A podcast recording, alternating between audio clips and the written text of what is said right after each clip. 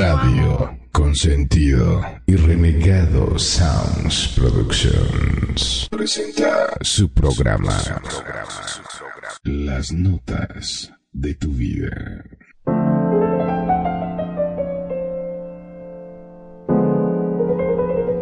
Estas son las notas de tu vida con Perfidia, Magnum, Kenia y Renegado. En Radio Consentido, bienvenidos.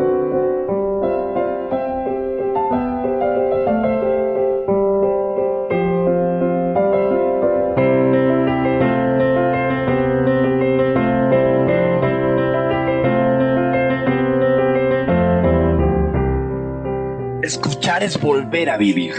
Las notas de tu vida. La música que marcó tu vida y la del mundo. Porque la música siempre fue una forma de comunicación. Aquí también con Bestia, uniéndose el staff. Y recuerden que la música también realza tus sentidos y tus emociones a flor de piel. Buenos días, buenas tardes, buenas noches, a la hora que sea que nos escuches. Radio Consentido les da la más cordial bienvenida las notas de tu vida en su capítulo 65. Presenta. Música y sustancias psicotrópicas. Buenas noches, buenos días, depende de donde nos estén escuchando. Yo, yo que soy Perfidia Rocks, les comparto que estamos en el episodio número 65 de las notas de tu vida y hoy, hoy vamos a hablar de un tema polémico, escabroso, pero que va de la mano de la música. Hoy vamos a hablar de la música y las sustancias, las sustancias que los músicos consumen para volverse más creativos, más inspirados o más locos, no lo sabemos, pero ese tema lo vamos a disertar y vamos a tratar de llegar a un punto o de acuerdo o de desacuerdo, porque yo creo que sí va a haber polémica en este programa, pero antes de entrar a ello, quiero yo presentar a quien, como todos los sábados, me acompaña en este, en este panel, nos acompañamos y hacen los honores de crear este programa para ti, Radio Escucha Radio Consentido. Kenia, buenas tardes. Muy buenas tardes a todos y así es, vamos a tratar este tema tan interesante de las drogas con muchos astros del rock, si era inspiración o simplemente pretexto. Pero mientras les mando un beso y apapacho aquí desde la Ciudad de México. Bestias. Hola, hola, hola, buenas tardes, buenas noches a todos, ¿cómo están? Es un gran tema porque resulta que se han escudado tras... Eh, tras las drogas, tras el alcohol, se han escudado con, eh, con su talento, con su locura. Eh, no sabemos si es para darle rienda suelta a cuál de los dos, si al talento o a la locura. Pero realmente eh, vamos a descubrirlo hoy en esta tarde, en este hermoso debate que vamos a tener. ¿No es así, Magnum? Claro que sí, mi estimado bestia. Muy, pero muy buenas tardes, buenas noches, según donde nos estés escuchando. Eh, hoy va a ser un tema por demás mm, de complicado porque va a haber algunos que sí, otros que no. Mira, yo me voy a limitar a decir una frase que dijo un cómico estadounidense, Bill Hicks, cuando dijo, si no creen que las drogas han hecho algo bueno por nosotros, háganme un favor. Vayan a casa, tomen todos sus álbumes, todas sus cintas, todos sus CDs y quémenlo. Porque saben que los músicos que hicieron esa grandiosa música que han realzado su vida a través de los años estaban jodidamente drogados. Así que, que este va a ser un programa oh, que va a traer mucho que hablar. ¿No es así, renegado? Definitivamente eh, sí, y, bueno, ah, ya empezamos con las discrepancias, ¿no? Yo conozco y, he visto bastantes artistas que se mantienen al margen, que llevan una trayectoria impecable y no por eso son malos, al contrario, creo que son grandes estrellas de la parafernaria, de lo que es los escenarios, la música. Son pocos, sí, supongo que han ser seres extraordinarios y superdotados para mantener los pies en la tierra y comportarse como lo que son personas eh, decentes y de alguna otra manera leales con su forma de ser y estar, ¿no? Digo, en ese estricto sentido considero que hay bastantes artistas que, que sí lo logran, lo consiguen y bueno, pues vamos a, a, iniciar con el tema, así que bueno, pues ¿qué te parece mi querido Magnus? Empiezas con ese tema del que vamos a platicar el día de hoy. Bueno, eh, la relación entre las drogas y los músicos. Esto eh, podríamos decir que mm, no es de ahora, esto viene de hace muchísimo tiempo. Ya creo que desde el año 1930, el momento en que se inicia la guerra política contra la droga, en la cual es una relación que, digamos, medir cuantitativamente sus impactos negativos es mucho más fácil que hacerlo con los positivos. Lo que nos lleva al escenario de la valoración subjetiva y estética, ¿no? Eh, ¿Cuántos hay que han que se han valido de esto? Yo me acuerdo acá en Argentina y mi estimado compatriota bestia lo ha sabido conocer a nuestro querido Charlie García. Charlie García cuando hubo una época que aquí en Argentina se trataba de limpiar sobre todo el tema este tan controversial de las drogas y habían sacado el famoso Sol sin drogas. Y Charlie García salió y dijo, discúlpeme muchacho, está todo bien, pero yo prefiero la droga sin sol. no sé si te acordás de eso. Sí, sí, sí, sí, sí, totalmente una locura. Bueno, justamente invitarlo a Charlie a ese evento es, es una locura, ¿no? Pero esta es la, contradic la contradicción absoluta en su extrema potencia. Pero sí, la verdad que sí, la, droga... A ver, así como dijo mi, mi bro René, eh, si bien tenemos artistas que se mantienen en, en su lucidez y componen y son tremendos, sobre el escenario, en los discos, eh, con muy buenas letras, pero tenemos otros que aparentemente, yo creo que, creo yo, que es la gran mayoría, o la mayoría, eh, se abrazan, se abrazan a las drogas, al alcohol, eh, para poder sacar de ahí alguna alguna iluminación, algunas de luz y de ahí componer y, y bueno, pasan cosas, por ejemplo, como este muchacho de viejas locas, eh, que al final en un ataque estaba con un amigo en su casa y en un ataque de, de, frenesí se desconocieron, los dos estaban sumamente drogados y lo terminó matando, ¿no? Eh, pasan, pasan esas cosas por la vida. ¿Tú qué dices, Kenya? Así es, yo creo que Fíjese que lo que lo que como lo que estaban diciendo ahorita, yo creo que muchas veces el consumo de drogas es como bien lo decía Magnum, hay muchos grupos que los utilizan como fuente de inspiración y otros, yo a mi muy humilde opinión, lo utilizan como pretexto. Yo no sé, o sea, si estamos hablando, por ejemplo, de muchos grupos que utilizaban esas, esas este, drogas psicodélicas y todo eso que era en los sesentas con todos los hippies, yo no sé qué tanto realmente pudieran expandir su mente como una fuente de inspiración. Y desgraciadamente también tenemos muchos artistas que murieron muy jóvenes, muchos, como habíamos, este, hemos hablado antes del, del Club de los 27, que han muerto exactamente por lo que es las drogas y el alcohol. Entonces yo creo que este tema en lo que es bandas y solistas, yo lo vería más bien como una búsqueda muchas veces de esas personalidades, esas estrellas de rock, el tratar de llenar la soledad que aunque parezca inverosímil, entre yo creo que entre más arriba están más solo, ¿no? No sé qué pienses, este perfil. Pues varios ejemplos donde vemos como salida fácil el consumo, el consumo de sustancias, y yo creo que es un tema bien peliagudo, porque creo que no nada más pensemos en drogas como la cocaína, la marihuana, etcétera. Muchos artistas, y tenemos a Janis Joplin, se tenía que tomar un litro de whisky antes de salir a cantar con esa maravillosa voz de la bruja cósmica. Y díganme si van a echar la culpa al alcohol por esas verdaderas notas que te regalaba alcoholizada. De otra manera no lo podía hacer. Entonces, ella accedía a un estado alterado de conciencia gracias al alcohol y podía desarrollar su arte.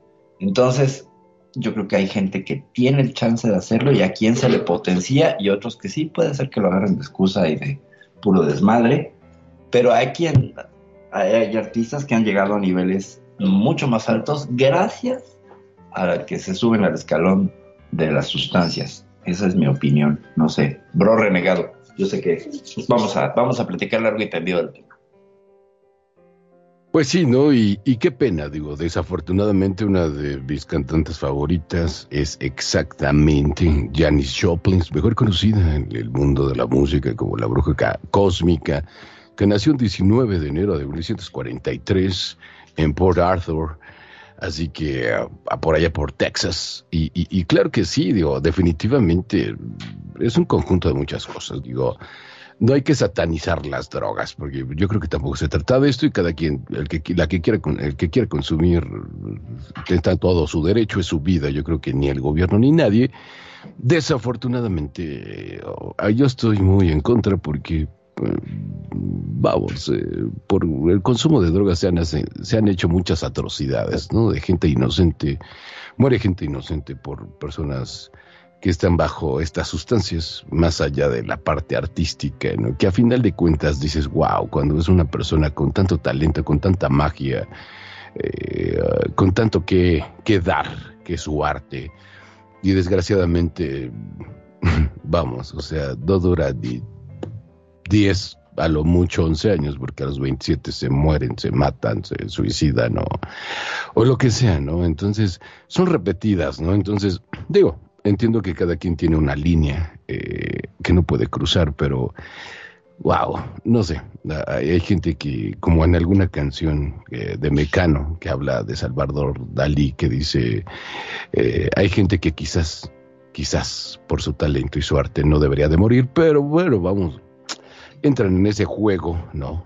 quizás por la influencia de de diferentes personas, del medio, de lo que sea, ¿no? Entonces creo que es algo complejo, no podría yo explicarlo porque definitivamente yo no soy una persona famosa ni he estado en sus zapatos bajo ninguna circunstancia, pero eh, como que si te quede, se quede, ¿no? De Jimmy Henrys, Jim Morrison eh, y muchos más que desafortunadamente han fallecido pues, por este tipo de consumo de sustancias. ¿Y qué les parece si nos vamos con algo que nos pidió por ahí, creo que fue el Wimbo Bestia, bro, de la bruja cósmica Janis Joplin. Yo, yo casi estoy seguro que sí, si no mal recuerdo. refrescome la mente, si, si no es así, que pediste la bruja cósmica. Sí, sí, mi verdad, ese fue uno, uno de los pedidos que, que hice.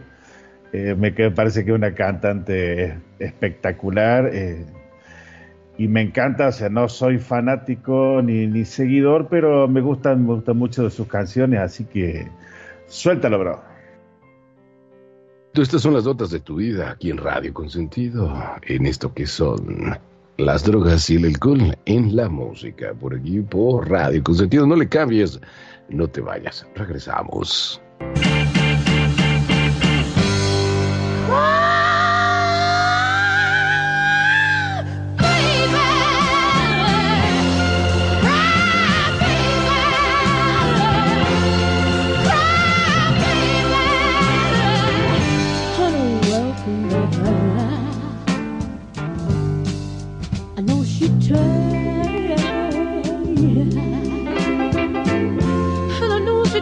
she love you much more than I. Well, I know that she you, and you swear that you just don't know why. But you know.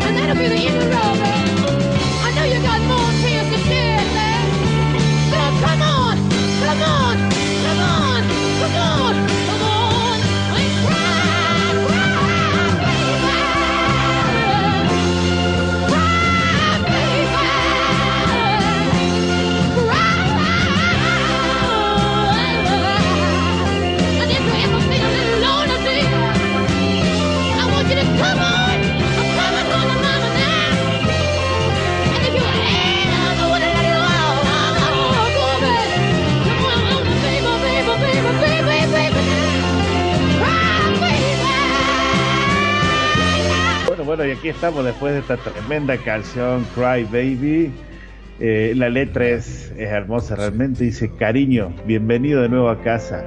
Sé que ella te, sé que ella te dijo, cariño, sé que ella te dijo que te amaba, mucho más de lo que yo lo hice. Pero todo lo que sé es que ella te dejó y juras que simplemente no sabes por qué. Pero sabes, cariño, yo siempre, siempre estaré cerca si alguna vez me necesitas. Vamos y llora, llora mi amor, llora. Realmente la letra y la forma en que lo canta, con esa pasión, porque parece que le sale el sentimiento desde sus entrañas, es impresionante la, la interpretación, eh, no, solo, no solo con la voz, sino eh, con el gesto, con su movimiento físico, eh, parece que se la- que le está saliendo algo de adentro. ¿O no, mi bro René? Definitivamente yo creo que sí. eh, eh, es una canción bastante fuerte, digo. eh, y lo que estamos hablando fuera de las de, del aire, nuestros queridos radioescuchas, era ¿qué, qué, llevó a Janis Joplin a este tipo de cuestiones, ¿no? Si te das cuenta con esta canción en particular, que a mí me encanta, eh, entiendo todo lo que dice, pero, o sea, como a mí me gusta mucho la interpretación. Eh, ya lo que dice, digo, estoy seguro que Magnum, que nos ha comentado en reiteradas ocasiones que nunca entiende el inglés, es capaz de ponérsela a alguien para enamorarla, ¿no? Pero eh, vamos, eh, el punto es de que, el punto es de que, híjole, te pones de trapeador, prácticamente te engañaron, te vieron la cara, pero aquí te espero. Y baby, yo sé que, que, que- que vamos a estar bien, pero o- dices, wow, ¿qué, ¿a qué nivel, no? Mi querida Perfi, ¿qué opinas al respecto? ¿A qué nivel de codependencia o qué?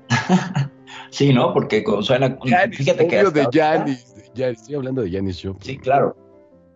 Pero hasta ahorita eh, tengo como el chance de precisar un poco más en las estrofas, más allá del Cry Baby, que es impresionante y como dice Bestia, sale de adentro, pues sí, evidentemente es una explosión de emociones de algo que ella conecta justamente con el servicio que le da el alcohol. Es decir, no solo es una adicción, es una adicción que da un servicio.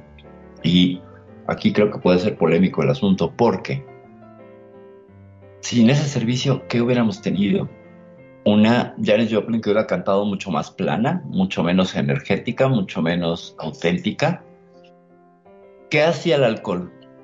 Como evasor de la realidad, de una realidad opresiva. Ya nos comentarás, bro, por qué era opresiva la realidad de Janis Joplin, que la llevó a, a hacerse alcohólica.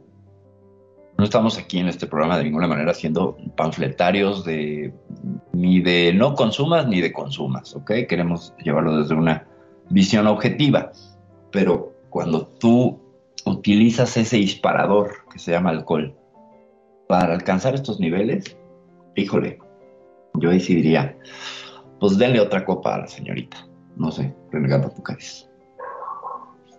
Es que yo creo que Ken ya quiere opinar al respecto, tiene Ah. bastante que decir. Este, yo estoy de acuerdo que Janis ocupaba lo que es el alcohol y las drogas para sacar todo ese dolor, porque, porque en toda su vida fue una persona que fue muy buleada, fue muy, la veían como rarita, es más, ella ya estaba dispuesta a casarse y para bien de todos no llegó a convertirse en lo que era, lo que ella realmente quería, ser una ama de casa, este, que estar ahí eh, formando su familia. ¿Y qué pasa? Que con el que se iba a casar, el señor de Blanc viajaba mucho y también le había visto la cara mil veces. Entonces, yo creo que tanto el alcohol que utilizaba ella era para sacar todo ese sentimiento, todas esas vivencias que ella tenía guardadas y expresarlas en esa forma tan potente y que transmite tanto al cantar toda su vida en esas canciones. Yo no sé qué piensas, Magnum. Bueno, mirá, te digo, yo creo que hay gente que nace, que son gente eh, que tiene un talento impresionante y una condición física envidiable, porque vamos a um, analizar un poquito, normalmente los cantantes tienen que cuidarse muchísimo la voz para poder tener un buen registro, para poder llegar a determinadas notas. Es por eso que siempre antes de un recital o hacen gárgaras o tienen toda un- una serie de técnicas para poder eh, lograr tener esa voz limpia. Y vos fíjate que esta mujer hacía todo lo contrario, se tomaba una botella de whisky. O sea, debería tener unas cuerdas vocales de acero, no sé, este, cómo hacía para poder mantener esa voz y esa fuerza y esa garra después de beber tanto, ¿no es cierto? Convengamos que los cantantes, muchos dicen que beben para poder eh, encontrar esa inspiración porque convengamos que es muy difícil tratar de escribir una letra, poder llegar a componer una canción. Yo creo que cualquiera de nosotros te dicen, che, ¿por qué no haces una canción? Podemos estar, no sé, años para poder llegar a hacer algo. En cambio, ellos a veces recurren a ciertas cosas como para poder tener esa inspiración divina que le baje y que pueda llegar a tener. Eso por un lado. Pero también hay otros que dicen que muchos tienen que mm, llegar a, tener contacto con las drogas porque realmente esa fama es muy efímera y para cuando lleguen a la cima este, tienen que hacer 200 recitales al mismo tiempo, tienen que estar en muchísimos lados y muchas veces el cuerpo realmente no le da porque somos todos seres humanos y no nos llega, no le da el cuerpo como para poder llegar a hacer tantos recitales. No sé ustedes qué habían escuchado con respecto a esto. Yo nomás les voy a decir rápido algo que, que yo leí, la verdad se me hizo muy duro, que Janis Joplin tuvo que morir para convertirse en lo que siempre quiso, una persona amada. Eso es lo más triste, eso, eso es lo más triste, porque era en toda su vida, independientemente de la fama, era lo que ella quería. ¿No es así, renegado? Eh, no lo sé, la verdad no lo sé, pero sin embargo sí se preocupó mucho. eh, hay una, una gran historia respecto a lo que es Janis Joplin, de, ah, referente al hecho de que de hecho dejó una fuerte cantidad de dólares para que cuando ella se muriera, sus amigos hicieran una fiesta y ponerse hasta el queque, con, eh, obviamente con drogas, alcohol y todo el rollo, para festejar su muerte. Digo, a final de cuentas yo creo que es alguien infeliz o, o que no encuentra de alguna otra manera la felicidad en sí mismo y que de alguna otra manera planeó hasta su muerte. En su, vamos, en su testamento dejó, no recuerdo ahorita exactamente la cantidad, pero no, era, no, no eran cinco pesos, ¿eh? era bastante, eran unos cuantos miles de dólares para que hiciera una fiesta y, y sus amigos, o que es que amigos, este, hicieron una super fiesta cuando se muriera y a final de cuentas pues llegó a los 27, ¿no? Cuando digo, para mí una persona de 27 años se me hace una persona sumamente joven eh, y que digo, wow, ¿y por qué? Pero también la respuesta podría ser, ¿y por qué no? O sea, eh, es gente que, que vienen, no es que sean de otro nivel, simplemente ellos creen que pueden vivir a otro nivel y está más que evidenciado que no es cierto, por más que seas artista y muy famoso, eres tan mortal como cualquiera de los que estamos aquí compartiendo el micrófono en estos momentos. No sé qué, qué opines, mi querido bestia. Y sí, sí, sí, lo que pasa es que es algo, es muy contradictorio, ¿no? Porque, por ejemplo, Bob Marley, en una entrevista que le hicieron en 1976, dice, la marihuana, una de las partes de la entrevista, la marihuana te hace rebelde, te hace pensar de manera diferente y te hace ver las cosas de manera diferente. Entonces puede ser que de esa forma, eh, acudiendo, eh, yo digo puede ser porque la verdad no, nunca consumí estupefacientes ni nada, eh, puede ser, pienso yo, que de esa forma se liberan, rompen ese cascarón que los contiene comprimidos y reprimidos de, de la realidad, de, todo lo que le está pasando, y en ese momento es que se abstraen de todo, y es como que su mente, su lado creativo, vuela y hacen cosas que, después son increíbles. Bueno, todos sabemos, Charlie García estando fresco, no miraba ni la pared y de golpe... Eh, bueno, pocas veces estuvo fresco, y de golpe bajo los efectos de, de la droga o el alcohol, te escribió una canción en minutos y que después era un éxito. Eh, yo creo que viene más por ahí.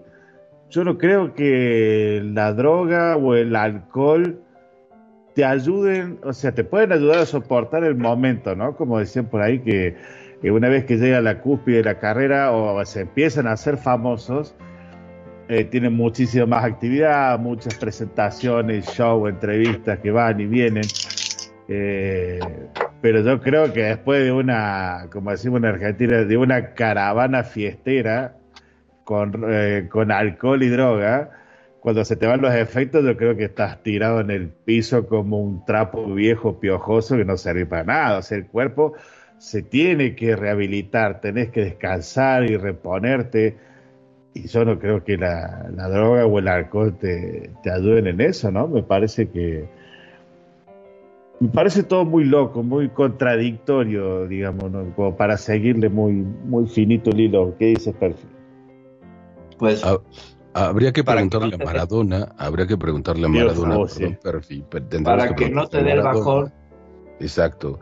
Porque, aparte de tu comentario, querida Perfi, quiero que nos cuentes, por favor, de Hugh Lewis y de la rola que escogiste, ah, después de tu comentario que te están preguntando. Ah, bueno, pues mira, yo creo, bestia, que para mantenerte, que no te dé el bajón, pues sigue drogado, ¿no?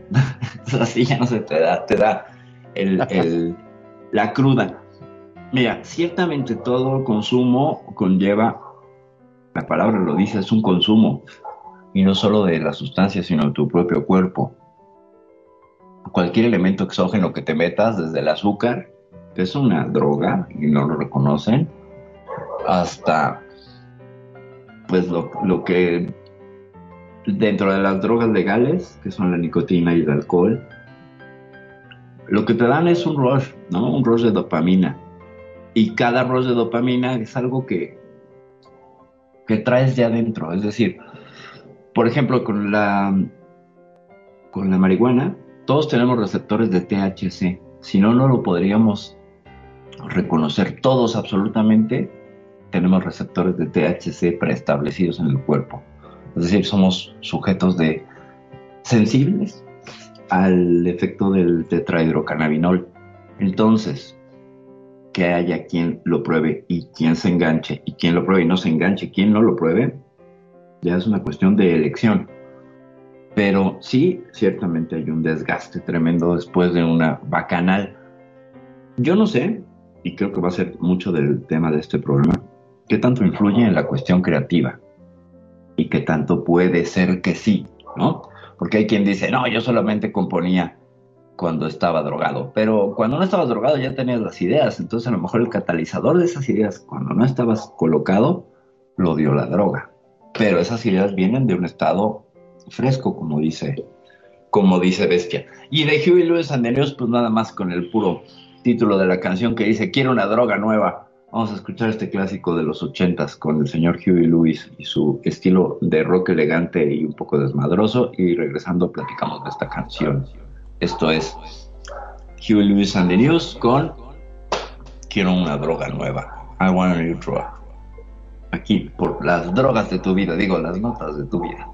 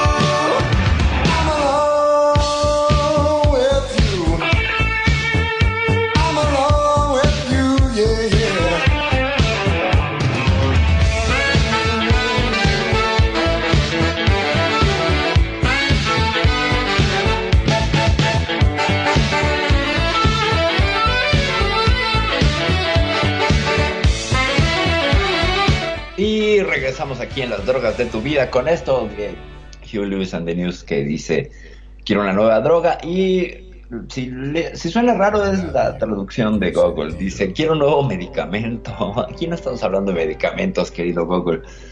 Uno que no me enferme uno que no me haga chocar mi auto o que me haga sentir como si tuviera un metro de espesor. Quiero un nuevo medicamento uno que no me lastime la cabeza uno que no me haga daño no hacer que mi boca se seque demasiado o que mis ojos enrojezcan demasiado. Uno que no me ponga nervioso preguntándome qué hacer. Uno que me haga sentir como me siento cuando estoy contigo, cuando estoy a solas contigo. Quiero un nuevo medicamento, bueno, quiero una nueva droga. Una que no se derrame, una que no me cueste demasiado, una que no venga en forma de pastilla.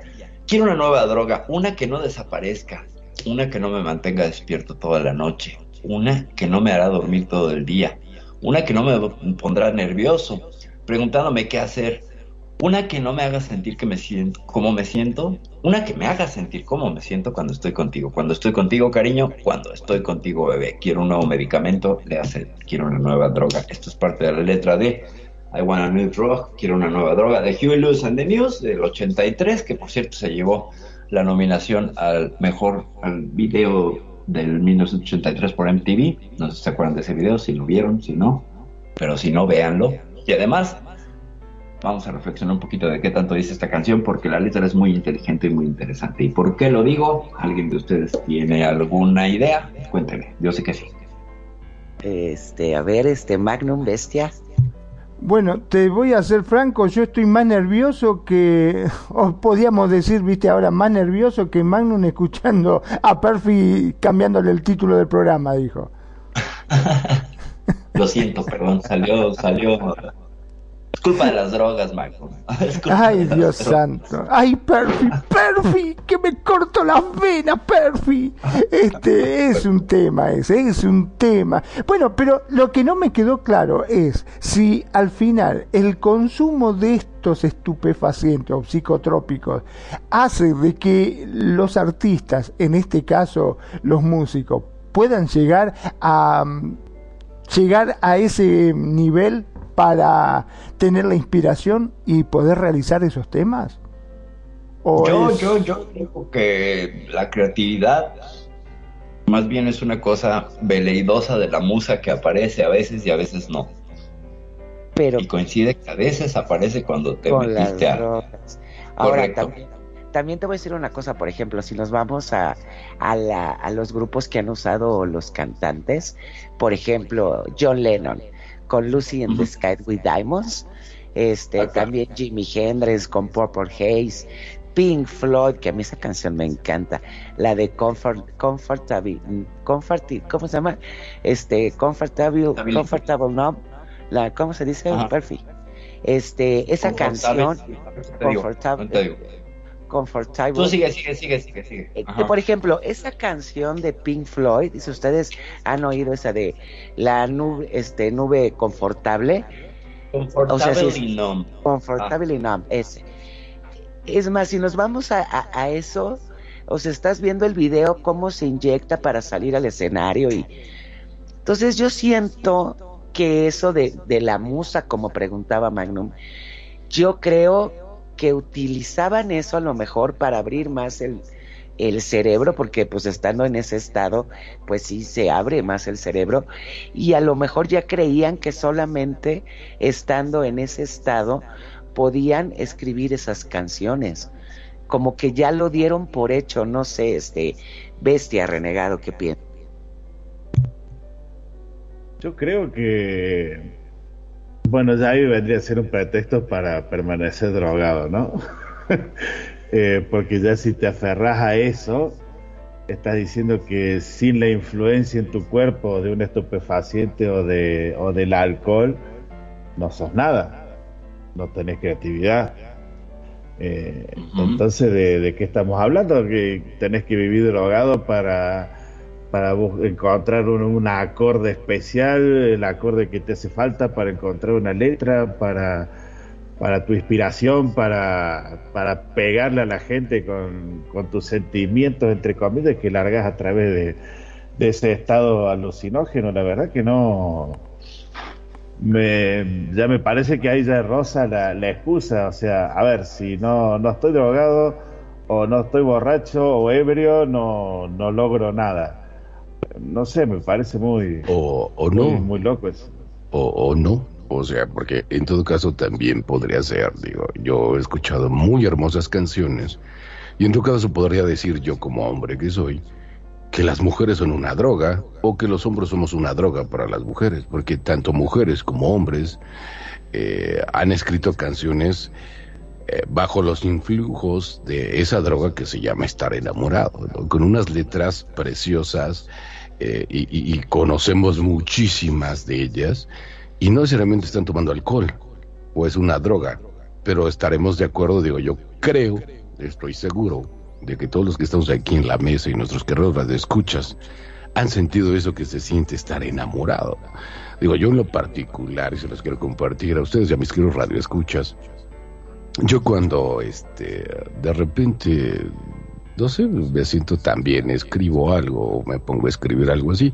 Tal así que mm, hace muchos años, eh, a, a Kenya le escribía hasta sus poemas, le escribía unos cuantos poemas, de vez en cuando, no digo, tampoco digo que soy un gran escritor, pero yo creo que eso también te cambia tu forma de estar, el sentirte enamorado, ¿no?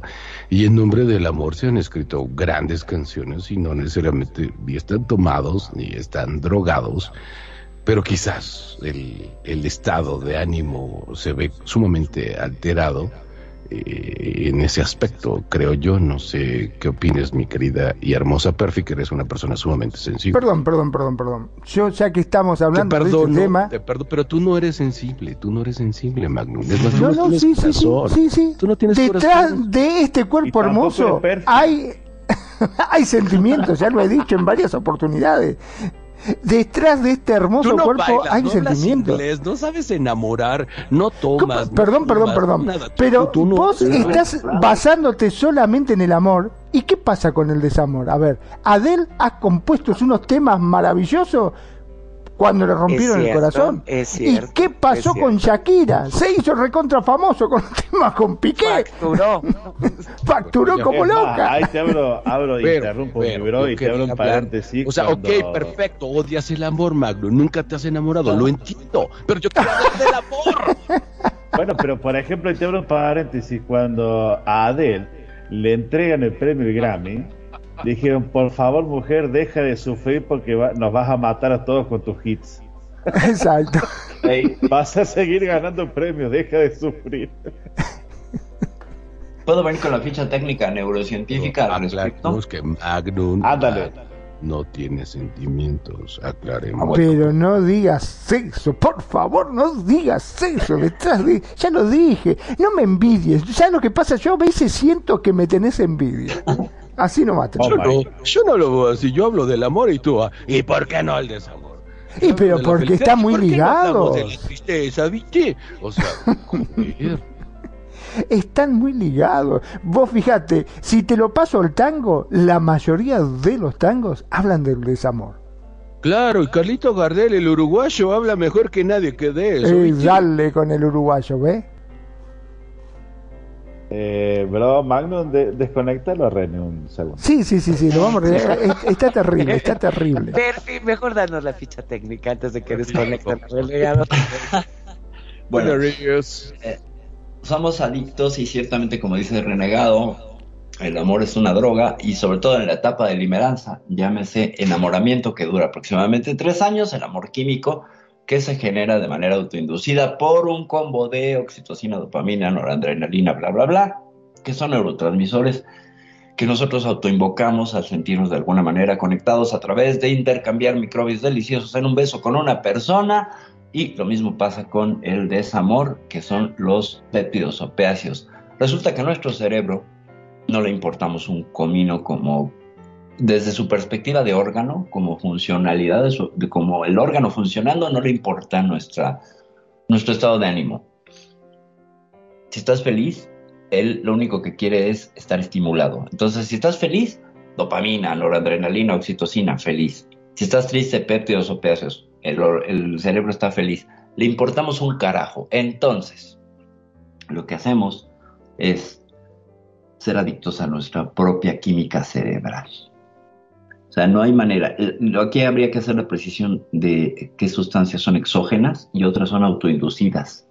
Entonces, sí, ciertamente ha habido grandes canciones y como bien señala mi bro renegado, hechas bajo el influjo de otra droga que es el enamoramiento o limeranza, para que seamos más técnicos, para que no suene el amor, sino la limeranza, que son esos tres años cuando le chupa su trompa a alguien y dices, oh por Dios, siento que camino sobre las nubes, no sé qué tienen que opinar ustedes. Exacto, e- exactamente, y es algo así. Y, claro, en la faceta, y, pasa la otra faceta en la cual vive mi bro Magno, ¿no?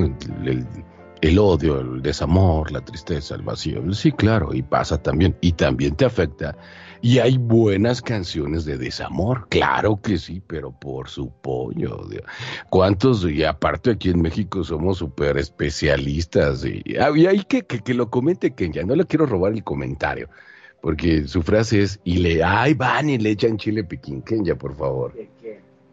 No sé, creo que Kenya no está escuchando Pero no, absolutamente no, sí te nada. estoy escuchando, pero ¿de qué quieres El que chile diga? piquín con las canciones Ah, de le echan chile piquín a la herida o le quieren quitar la chamba a Jesucristo, pero, pero es que yo estoy de acuerdo, por ejemplo, con lo que dice este Perfi. Yo creo que todos somos adictos, sí, ya sea al alcohol, al cigarro, a los chocolates, todo es una droga.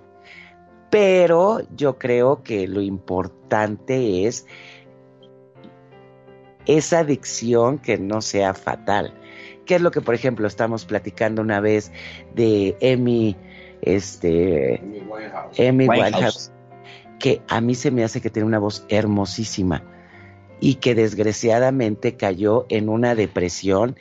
Y el círculo, que eso también es otro tema, que yo digo que si no hubiera estado con esa gente, la hubieran ayudado a salir, pero muchas veces influye muchas veces el círculo que están, ya sea para que vendan más discos, para que fluyan las canciones, para poder robarle su dinero, el mantenerlos en eso, que es las drogas y el alcohol.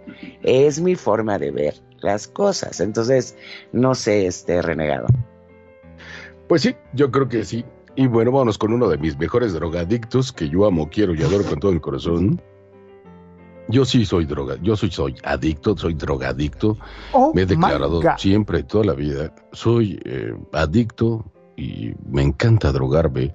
Mi mejor droga es la vida, porque así como te sube con una muy buena noticia, con, no sé, con el nacimiento de una sobrina, con el que una tía se recuperó o, un gran amigo ya salió de, de algún problema que tuviera, también te baja, ¿no? De que quizás algún familiar muy querido fallece y te da el bajón co- como lo puede hacer la, pues no sé, la marihuana, cualquier cosa, o la cocaína para subirte, pues sí, eh, yo consumo de esa mejor droga que se llama la vida. Me ha subido y me ha bajado en reiteradas ocasiones y de pasar de un estado de éxtasis contento y feliz termino pues bajoneado y triste. Y eso es la droga que yo consumo, se llama vida. Y claro que sí, todo en exceso pues termina en muerte y por eso creo que vamos en un proceso de ir creciendo, teniendo de, de, ser niños a adolescentes, luego adolescentes eh, un poquito más maduros y luego ya a adultos y luego adultos mayores. Y claro, porque es un exceso de vida. Y termina con el desenlace que todos sabemos, con que en algún momento de nuestra vida dicen tienes que trascender, bye bye, y te acabas porque ya es un exceso de esta droga que se llama vida. Y sí, yo me declaro sumamente adicto a esto que se llama vida y que de alguna otra manera, uh, pues yo creo que todos somos adictos en ese aspecto, ¿no?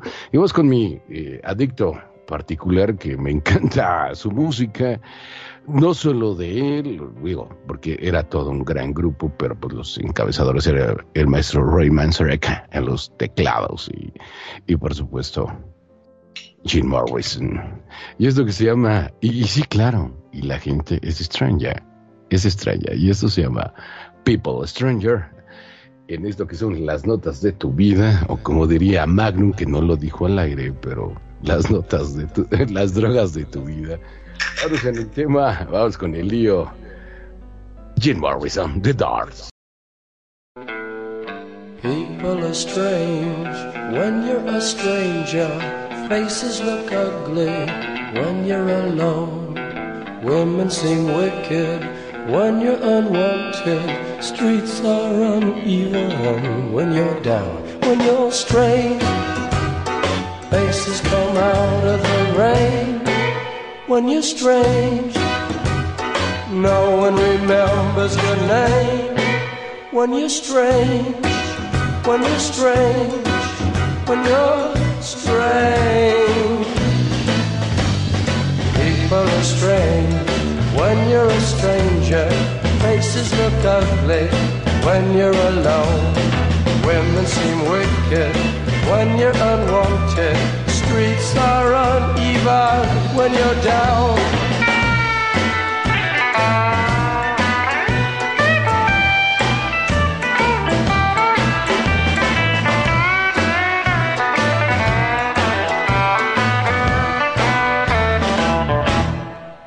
when you're strange. Faces come out of the rain when you're strange. No one remembers your name when you're strange. When you're strange. When you're strange.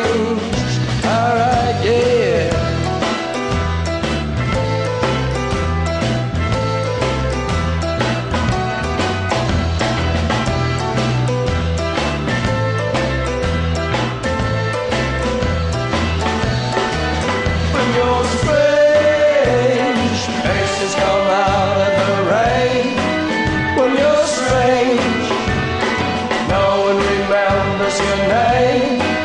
When you're strange, when you're strange, when you're strange.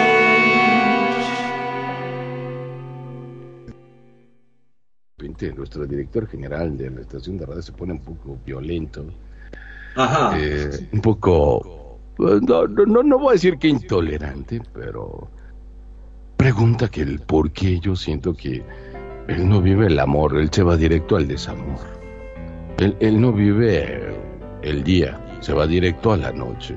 Yo tengo esa perspectiva, es mi hermano, lo conozco bien, entonces yo lo digo y la verdad es que yo se lo agradezco porque, como se lo decía fuera del aire, me ha evitado tantos problemas.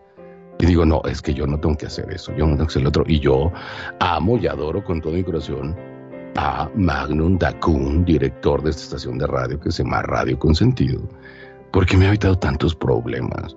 Digo, yo no quiero vivir eso. Y entonces me quedo enamorado y entonces me quedo disfrutando del día y, y todo lo bonito. Ya sé todo lo que va a pasar después. Entonces, ese es mi punto de vista, mi querido Magnum. Si quieres decir algo al respecto, Claro, lo que pasa que como él es el hermano mayor, ¿sabés lo que hacía el desgraciado? Cuando iba al mar decía, che, será muy profundo, me pegaba un empujón y me tiraba a mí primero, ¿viste? Si veía que me- yo me estaba ahogando, decía, no, entonces yo no me meto, debe ser profundo eso.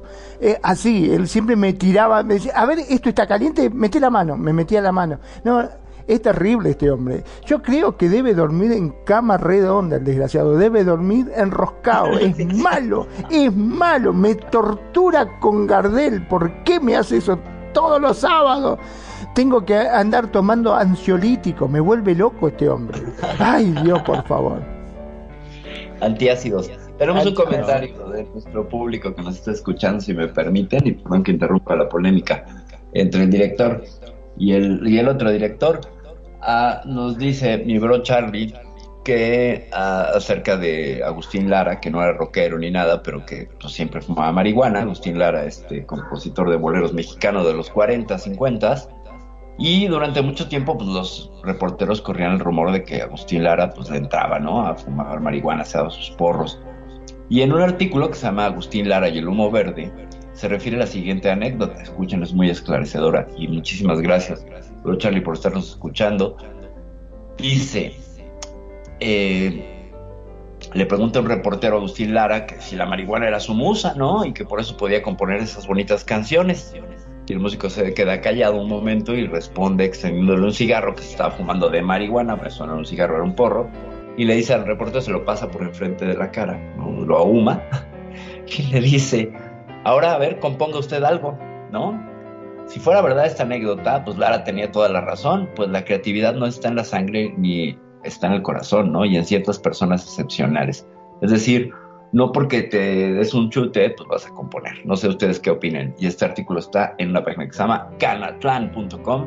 Si la quieren revisar, pues, Fíjate, fíjate que ahorita que Charlie Canuzzi está hablando respecto al, al tema de la marihuana y que tú lo habías retomado, mi querida hermanita Perfi, eh, a mí me llama mucho la atención y me acordé, me, regresó eh, una plática que tuve hace muchísimos años con un camarada que siempre lo veía que estaba drogando y, me dio mucha risa porque eh, me dice, es que, ¿por qué critican tanto a la marihuana? La marihuana, pero, o sea, me está explicando eso, pero su, forma de ver, decía, mira, es que la, la, la marihuana n- Quiero unos chetos, No. dame unos chetos. no, no, no hace nada. Es exactamente que... Es natural. Te, te explico, es como. Es, es mejor que. mm, que, que un cigarro, un, un cigarro es- tiene más, más química, pero de verdad, la, la, la, la, marihuana no, no, no, no hace nada. Yo me quedé así, no seas mamón, o sea, ¿cómo puedes decir que no te hace nada? Escúchate cómo te estás hablando, bro, o sea, en buena decir que no te hace nada si casi estás hablando peor que mi señor presidente respetable, canosito chulo de más, López Obrador, o sea, con unas pausas enormes que dices, ya, güey, acabo una frase porque ya me estás dando huevo, o sea, imagínate tener un diálogo con esa persona, pero bueno, ahí lo dejo, ya hablé demasiado, este, hablen ustedes, por favor. Pues vamos a hablar de la canción que habíamos escuchado, El Rey Lagarto, y por qué se le decía así a Jim Morrison, porque le fascinaban los reptiles, y en sus poesías y canciones podías encontrar varias referencias a serpientes y lagartos. Y ya se sabe todo su vida, aquí no vamos a quemar a nadie, ni vamos a hablar mal de nadie, ¿verdad? Pero Eh, mi amor, perdóname, pero Magnum va a decir que tú eres la reina, la reina lagarta porque me está diciendo que soy una serpiente, o sea, es un reptil, entonces... pues sí. No, no, no, no, no, no la metas a ella. Yo dije, pobre Kenia que tiene que dormir con este hombre. Dije En todo caso, mi cuñadita Kenya sería la encantadora de serpientes. Ándale, soy Entonces, ya, el bestia sí sabe. Ah, bueno, ¿qué decimos? Una bestia. Entonces, déjenme Sí, seguirle claro. diciendo aquí como la encantadora de serpientes, que como bien saben, que eso, eso sí me llama mucho la atención. Saben que murió de una sobredosis, este, Jim Morrison, de heroína. Pero a lo que no sabían ustedes es que le tenía pánico a las agujas. Y nunca le hicieron una necropsia. Entonces, No, lo cabe. enterraron en friega, ¿no? mandé. Lo enterraron luego, luego, ¿no? Exacto, entonces ahí sí lo dejamos a la duda porque no queremos sacar sospechosos ahorita, pero ¿cómo es posible? O sea, sí se sabía que le entraban hasta las varitas de incienso, pero ¿cómo Ajá. morir de una sobredosis si no le gustaban las agujas? De heroína.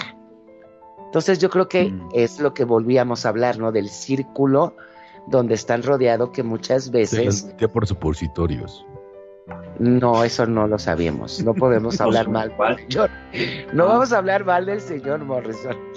Entonces, no O sé. ¿Qué, más se puede hablar de Jim Morrison? Se lo metía por supositorios, es verdad. Estoy, estamos hablando bien, ¿sí? No Yo creo. también.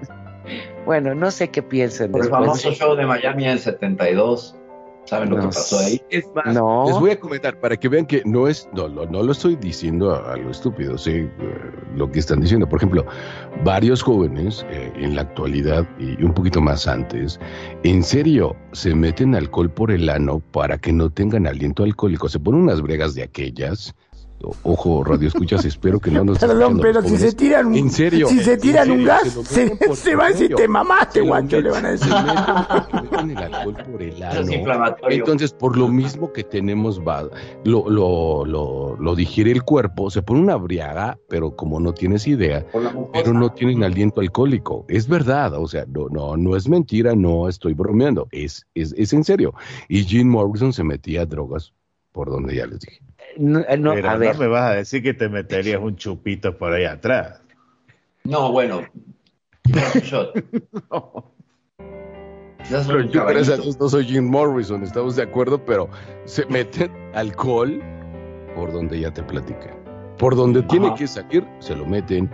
Y así ya no tienen aliento alcohólico, nada de alcoholímetro, nada de que llegas con. Pero, Ay, se- pero no se había alcoholímetro con Jim Pero- ni, puedes disfrutar de, de un buen trago, de una buena cerveza, de, de nada. Porque no le sentís sabor. Bueno, pero No, es que a ellos no les bestia. interesa saborear, les interesa embriagarse. Es muy diferente. Entonces ya estás perdido en esa cuestión. Pero no es, no es cerveza de nada, bestia, es cerveza en alga. Bueno, vamos a seguir. ¿Qué pasa si hay un perro policía en el alcoholímetro y te huele el fus? Entiendes el fus para los amigos Bueno, que no están en México. pues pero eso de no existe. No des ideas, perfil, los van a poner. Viste que los perros vienen siempre y te siquean en la zona baja. Huélales, huélales el trasero a los muchachos para ver. Ajá. Ya te tiras Bueno. un gas y lo, lo embriagas al perro. del tema, pero es verdad, es verdad. Lo juro. Ok, dentro de las prácticas no recomendables dentro de este programa, Renegado ha hecho un cita a una de ellas. Chicos, no lo hagan en su casa, háganlo en otro lado. Este, ¿Con qué seguimos? No lo hagan ¿Qué otra nunca, ni tampoco fuera de su Bueno, vamos, Ah, con, no, no. vamos con un tema porque ya nos fuimos mucho. Es que ya le estaba echando yo de relajo. Y este es un programa serio, recuerden. Y eso que, no, y eso que dice con se el. Diego Verdaguer. Vámonos con el Diego Verdaguer. ¿Saben quién es Diego Sí. Verdaguer? Yo creo que aquí tenemos en la mesa dos argentinos. Yo supongo que saben quién es Diego Verdaguer, aunque fue más mexicano ya, porque su gran carrera la hizo aquí en México. Diego Verdaguer. No vamos a poner una canción de Diego Ay, Verdaguer. Dios pero- santo. El tipo me pero- manda que Gardel Vamos. era uruguayo y que Diego Verdaguer, que era argentino, ahora resulta que era mexicano. ¡No me joda! O- o- Es yo que Renegado es el gran extraditador. Triunfen mejor en Exacto, México que en. Argentina. Disculpa, y conveniencia, pues se hacen mexicanos. Entonces, lo mismo le pasó a Mon Laferte, no te preocupes. Los chilenos, los que están al ladito de tu país, chilenos, Mon Laferte hizo lo mismo. Pero bueno, no te preocupes por eso. Este es el. Diego Verdaguer de Estados Unidos. Digo, para que tengan más o menos una idea. Diego Verdaguer aquí en México así fue muy conocido toda su vida, y eso es lo que yo respeto mucho de los argentinos. Habló como argentino, ¿viste? Así, hablaba así, igual que su esposa que se llama Amanda Miguel, que ella sigue viva.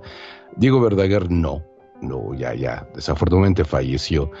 Y el vocalista de Red Hot Chili Peppers, y más cuando se dejó el bigote, es igualito a Diego Verdaguer. Y esta canción la pidió Kenia. Sí, sí, te lo juro. O sea, tú velo. Y, y esto Ajá, es sí, sí. Californication, y esto lo pidió Kenya. Kenya, por favor, si la presentas, por favor, el Diego Verdaguer americano. Y vamos con esta canción que a mí me encanta de Red Hot Chili Peppers, Californication. Así que vamos aquí en las notas de tu vida.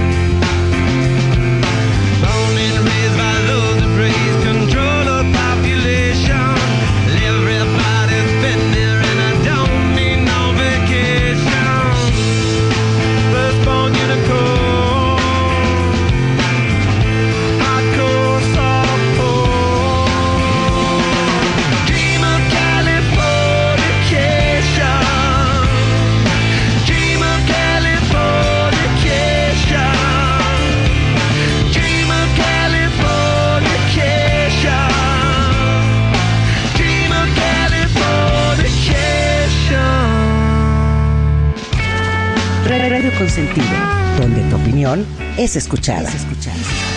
Radio Consentido, Radio Consentido.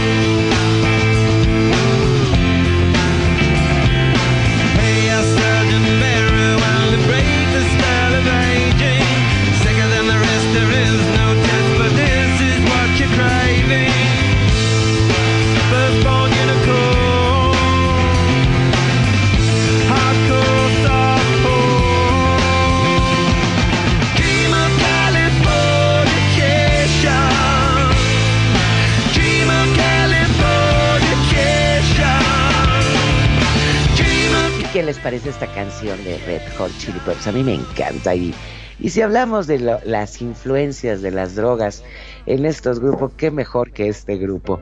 Este, durante la etapa más oscura, este, eh, fue el cantante, fue víctima de un voraz incendio en su casa. Obviamente el señor estaba bajo los efectos y sustancias, pero aún así corrió a salvar todas sus guitarras. Entonces este acto hizo que se quedara con todo, con los brazos, los brazos completamente quemados. Yo no sé si ustedes han visto, me imagino que sí, una presentación de los Red Hot Chili Peppers. Siempre se ven totalmente extasiados, Colocados. colocados. Y aún Ajá. así tienen muy buenas canciones. No sé qué piensan ustedes de Red Hot. No, a mí se me gusta y me cae muy bien su bajista, el Flia, el, el, el Pulga.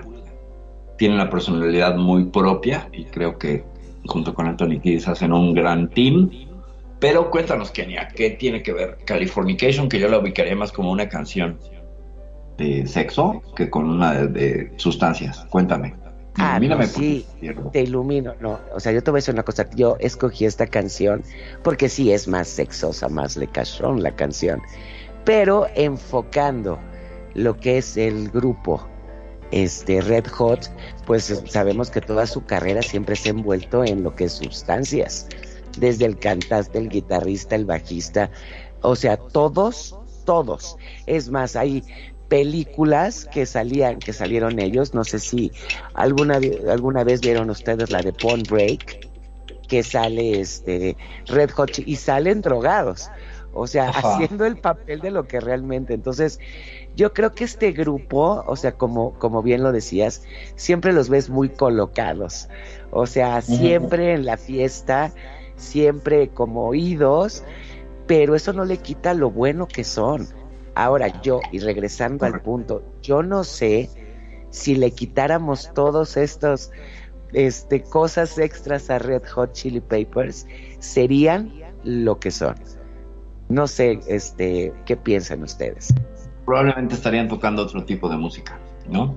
Este, no sé, y no voy a decir rock cristiano, pero estarían tocando otra cosa. Pero. Sí, evidentemente hay una no, fuerte influencia. o no, pero, A ver. pero yo creo que cada persona hace lo que puede con lo que tiene.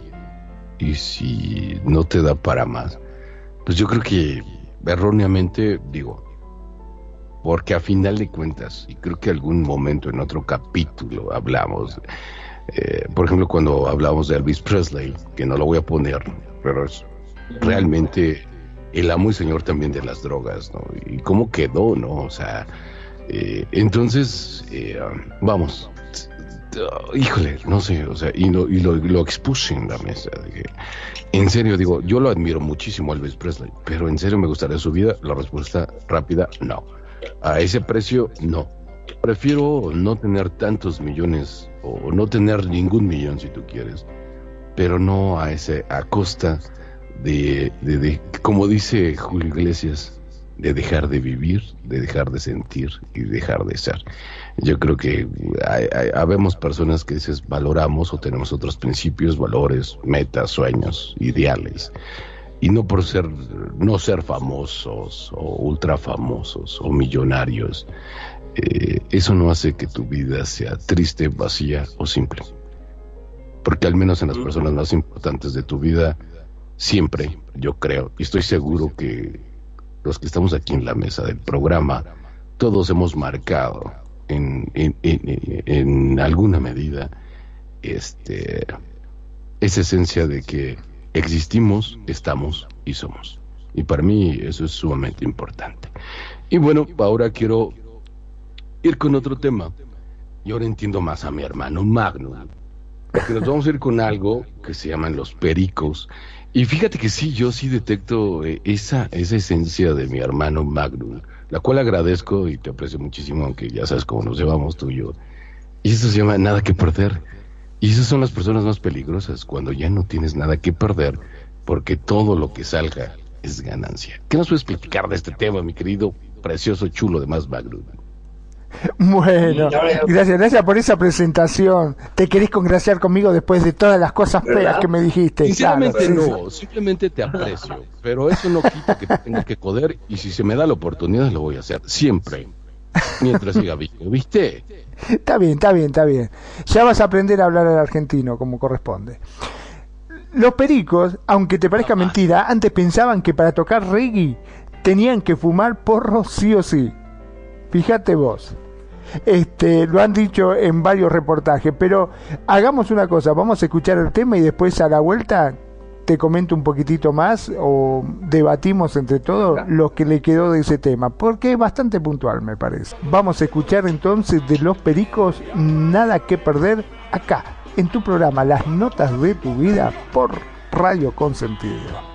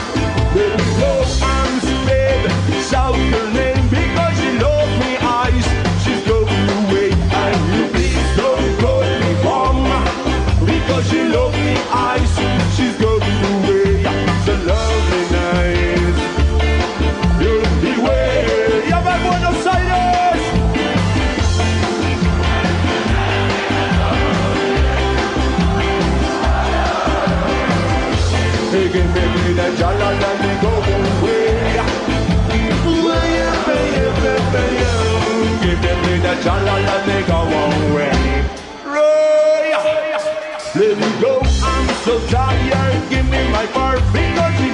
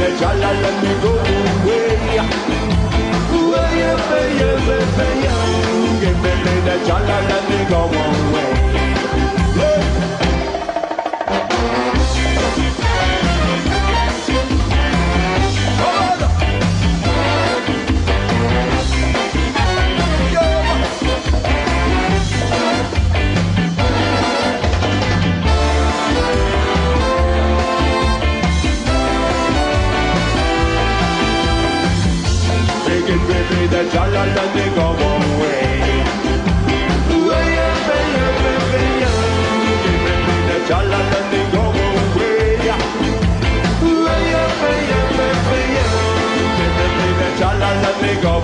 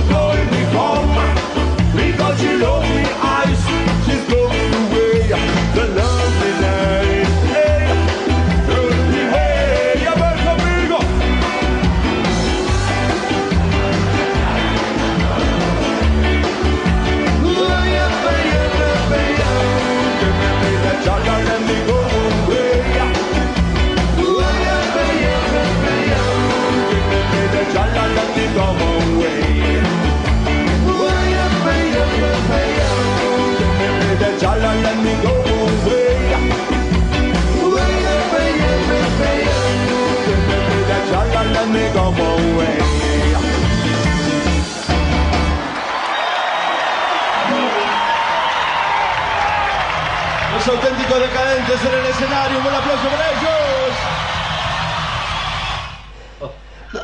Estamos después de esta tremenda canción de los pericos. Ahora te la bancas. Claro que sí, claro que sí, por supuesto. Con más de 35 años como banda estable, Los Pericos es uno de los referentes indiscutidos en las escenas del reggae nacional. No por nada, en su momento fueron nombrados como embajadores del género por el público jamaiquino. Juanchi Beleirón ya lleva casi 20 años como vocalista del grupo, luego en que el baiano tomase la decisión de dar un paso al costado. Pensaban que para tocar reggae sí o sí tenían que fumarse un porrito. Con respecto a la letra, a ver, eh, nada que perder. Hay sirenas que no saben nadar. En San Antonio siempre estás vencido, la gente sueña con escapar de aquí, pero no se está tan mal. Este gris no es el final. Sí, nada que perder. Mírame reír, volveremos a salir. En un billar hablas de un chalet, de tantas cosas que no vas a tener. Estás aquí otro mes en abril tirando piedras negras a un cielo azul añil. Pero no se está tan mal. Este gris no es el final. Nada que perder. Mírame reír, volveremos a salir. Bueno, eh, decime si para escribir esta letra no tenés que estar drogado. El tipo trataba de arreglarla de cualquier forma, ¿viste? no sé qué opinan ustedes. Así es. Pues que, que a mí me suena, me suena muy chistoso que se llamen los pericos, porque aquí en México el perico es tirarte una línea de cocaína. Por referencia al perico, que se fijan cómo se limpia la nariz con las patitas. Entonces así Ah. hacen los cocainómanos después de tirarse una línea o de snifar. Y nunca había escuchado esta canción, sabía de la banda, pero nunca había tenido el gusto de escucharlos. Y bueno, el reggae siempre ha estado conectado con, con, con el consumo de drogas, tanto así que la primera banda de reggae que yo escuché aquí en mi vida, eh, aquí en una zona turística que se llama Coyoacán, la banda se llama Antidoping y me parece el nombre más simpático para una banda de reggae. No sé qué ni así. ¿Tú los habías escuchado? No, no irónico. escuchado de antidoping. Este, pero. Antidoping, sí. Y este, y a ver, Magno, digo, este, bestia. ¿Tú qué piensas de esta banda? He escuchado antidoping y de hecho son muy grandes amigos. ¿Es de quién? De, del eh, Francisco Barrios, el bastuerzo de Botellita Ah. de Jerez. Que No también digas, solo- unos que se metían hasta varitas de incienso por ya sabes dónde, pero evidentemente sí. Y son muy amigos de ellos, que él casualmente, Francisco este, Pozos, eh, eh, vive exactamente eh, en Coyoacán. en Coyoacán. Ajá, pues de ahí son brothers. Ujú, Así es. Y bueno, Magnum, Bien, y ¿por qué esta canción? No, no es Francisco Pozos, es Francisco Barrios. Barrios, ajá. Magnum, Y como decía mi, Sí. mi cuñadita Kenya, eh, esta banda a mí me gusta mucho. Es una banda que la comencé a, a escuchar en mi adolescencia. Eh, tiene muy buenas canciones, muy lindas, muchos hits. Es una banda que sacó muchos hits. Eh, y sí, es posible, posiblemente piensen que por tocar un estilo de música eh, tienes que llevar ciertos accesorios obligatoriamente, pero eh, me parece que no, no es necesario, ¿no? Me parece que pasa, tendría que pasar por otro lado. la cuestión. No por un, como decimos acá en Argentina, no por fumarte un churro vas a pertenecer a, a cierta cosa, ¿no? ¿Qué decís, Mac? No por, no por fumarte un, pur, un, un porro va a ser falopero, pero bueno, venga. Claro. Aparte también, como bien decíamos, yo creo que no importa el género. O sea, el, que alguno de algún grupo, no importa el género, este consuma sustancias o tampoco, como bien decía, no pueden decir que por em, tomar drogas o este, heroína, todos los cantantes de rock tenían que drogarse, ¿no es así, Magnum? Yo creo que también no. Yo creo que no necesariamente uno para poder meterse en, en distintos tipos de música o tener una cierta inspiración es necesario recurrir a la droga. Como bien dijo mi estimado bro renegado, este, hay muchos muchos cantantes que no hacen uso de la droga y hacen unos temas impresionantes. Dimos el caso de Adele y hay muchos, muchos tantos también que, bueno, enfocan su inspiración a través de el amor o del desamor. Creo que esos son dos puntos muy fuertes para los artistas, sobre todo para los músicos y que son los que hacen justamente este tipo de tema, ¿no? Sí, sí, sí. Pero a ver, sí, hay un punto muy interesante. ¿Alguno de aquí de la mesa es- ha compuesto alguna canción? Cuéntenme.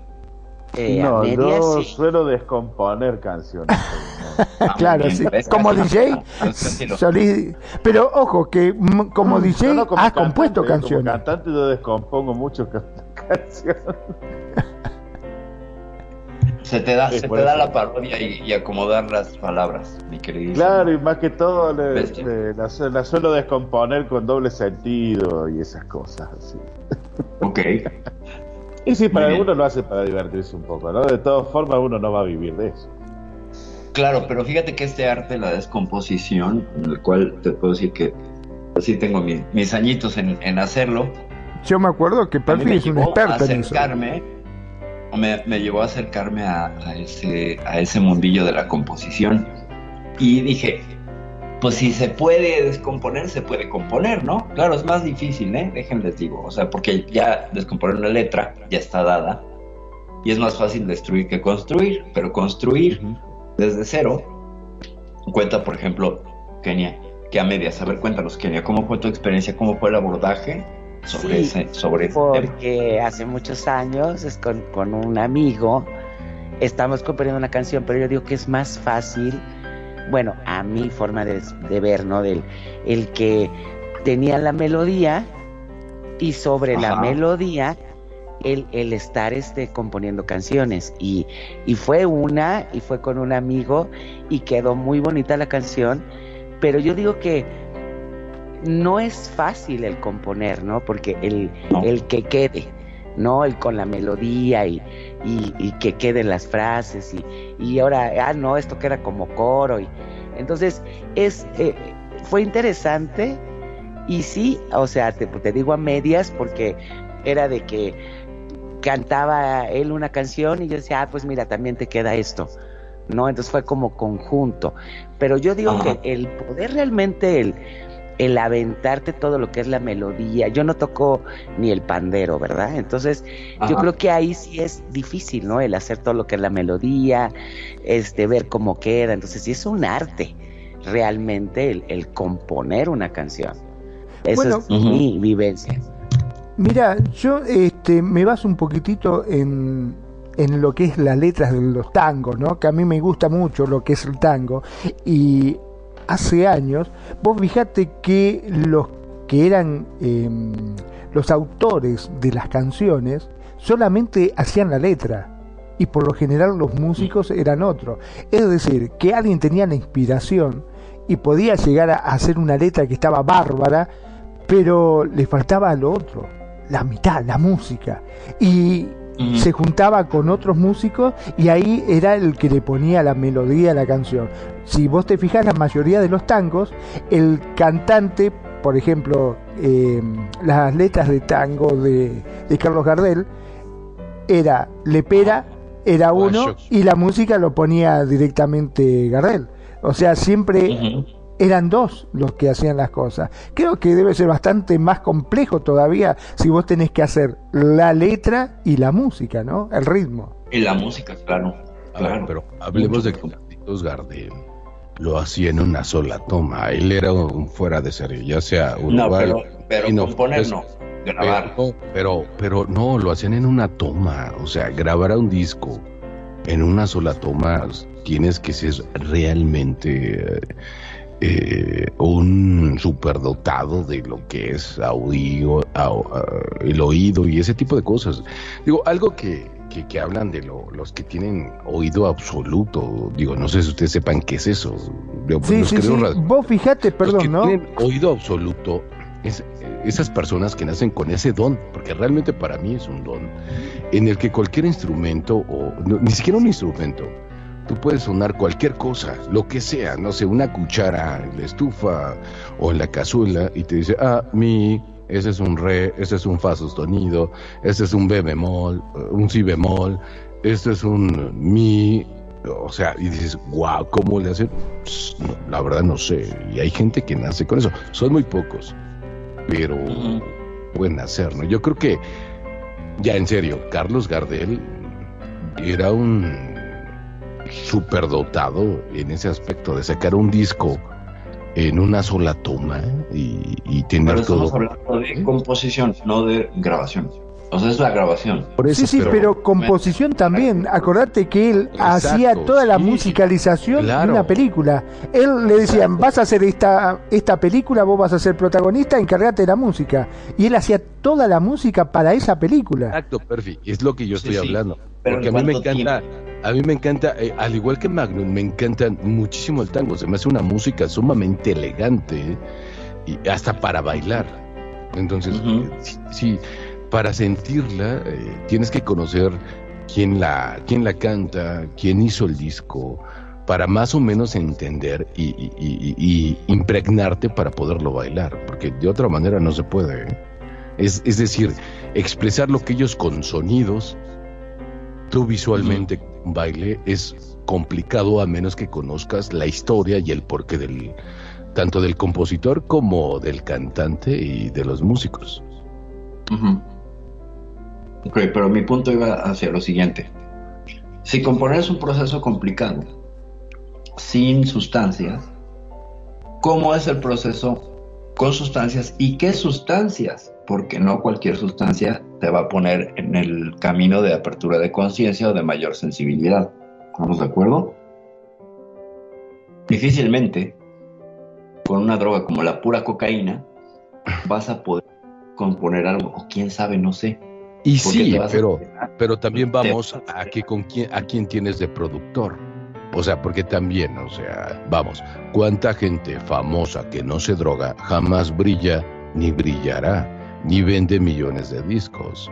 Y, y eso no quita que en el mundo hay mucha gente con muchísimo talento que no han sacado ni siquiera su Como le- como le acaba de pasar a Bad Bunny. Exacto, exacto, pero que no sacan ni siquiera su primer disco, que jamás brillan, sin embargo, cuando los, los escuchas cantar y sus canciones, eh, y dices, bueno, también depende mucho de, de- de quién lo produce. Ahora es más fácil porque lo puedes hacer por YouTube y, y no hay tanta bronca, ¿no? Pero, pero vamos, o sea, por eso ya la música, vamos, ya ni siquiera casi quieren hacer discos porque es un hit, te pega y bien. Qué bueno que lo hiciste. Claro, el consumo de la música. eso. ¿Cuánta gente con talento, que es mi pregunta, existe en el mundo y que no brillan como Ross Stewart, como Janis Joplin, como en esos momentos, como, pues, no sé, quién, quién, quién, quién te guste, como Quien sea, Adele. pero, eran, Exacto. pero eran otros tiempos. Incluso Adele viene de ese sistema que ya no existe. O sea, prácticamente ya no existe el mismo sistema donde tú le machacabas o tenías la fortuna o ibas o conocías a un productor y te ponía en la farándula, ¿no? Y sonabas en el radio. Tenías que sonar en estos tiempos. Pero no es igual. Ahora no es igual. Es diferente la forma en la que la música se produce y se, con- se consume. Exacto. Exacto, pero ahora Pero- tienes más posibilidad a que puedas sacar tu talento sin necesidad de una productora. Estaremos de acuerdo. Claro. Ya que los un- momentos de Carlitos Gardel, que es de lo que estamos hablando, eso no existía. Pero ahí sí yo difiero. O sea, sí es más fácil el que conozcas nuevos talentos porque, por ejemplo, estén en YouTube o, o que suban, pero al mismo tiempo que, y que me disculpen muchos talentos nuevos, pero es más fácil que se hagan famosos, esa- eso que es tan efímero y que muchas veces, sin decir nombres, se consuma mucha porquería. ¿Por qué? Porque ya es muy fácil a que se den a conocer. No sé qué piensan ustedes. Yo no estoy diciendo nada de nadie, pero hay muchos artistas que se dicen artistas y yo estoy de acuerdo con Perfi. Antes era el que trabajaban, estudiaban, buscar quién les grabara el disco, eh, la disquera, las giras, las promociones, chalala. Y ahorita es muy fácil. Es por eso que hay tantos que ya no, no es la calidad a mi forma de ver. No sé ustedes qué Sí, pero antes también existía eso, que si a alguno de los buenos de las disqueras les decía, por, por cualquier comentario que hicieran en alguna entrevista, ya no te voy a producir tu disco. Oye, ¿pero qué? ¿por qué? Si tengo mucho talento. ¿Por qué dijiste algo que no me gustó? Y yo como productor y dueño de disqueras, y eso eran los billonarios, no te voy a producir absolutamente nada y te pongo en la congeladora, así sea muy bueno. ¿Por qué? Porque dijiste algo que a mí no me gustó. Y yo creo que está bien que alguien pueda abrir, exponer y, y- decir. Y que puedes consumir si te da la gana. Y si no, pues no. No sé qué opinen ustedes, este, mis Bueno, queridos argentinos. eh, justamente con lo que estás hablando, me estás haciendo acordar de mm, Michael Jackson cuando denunció a la Sony justamente por ese maltrato, porque él, para que la Sony le, mm, le produzca su disco, él le tenía que presentar, no sé, 10 temas, y de esos 10 temas, eh, la Sony elegía uno para su nuevo álbum. Les pagaban muy mal esos contratos. Les pagaban muy mal, sí, firmar. sí. Es más, ya que estás hablando de Michael Jackson, no, no, no olvides este, este One Hit Wonder que me corrigió hace muchos años, hace no, muchos años, hace un tiempecito, mi, mi, mi hermanita Perfy Rose, de One, ¿qué, ¿cómo es? Es One Hit Wonder, ¿no? Sí, ¿no? One Hit Wonder, ajá. Sí, Ajá, sí. estrellas de un solo hit. Exacto, Ajá. exacto. Entonces, este, de este que se llama Somebody, Somebody, ah, Somebody Show Me, ¿no? Somebody eh, Somebody watching me. Watching Me, Somebody- Somebody Watching Me, que es el hijo del productor de Michael Jackson y que Michael Jackson hizo los coros. Es el único tema, Somebody Watch Me, es decir, a- alguien me está viendo, que tiene toda la producción de thriller, pero es el hijo del productor de Michael Jackson, que ahorita Y se me yo fue creía que era canción de Michael Ajá. Jackson. y Yo es también. la única canción, es la única canción en la que Michael Jackson hace los coros. No sé si por agradecimiento, no sé si por miedo, no sé por lo que sea, pero lo hizo. Y mucha gente en el, en el medio de música que estamos nosotros, porque estamos en una estación de radio, somos DJs o lo que sea, ¿no?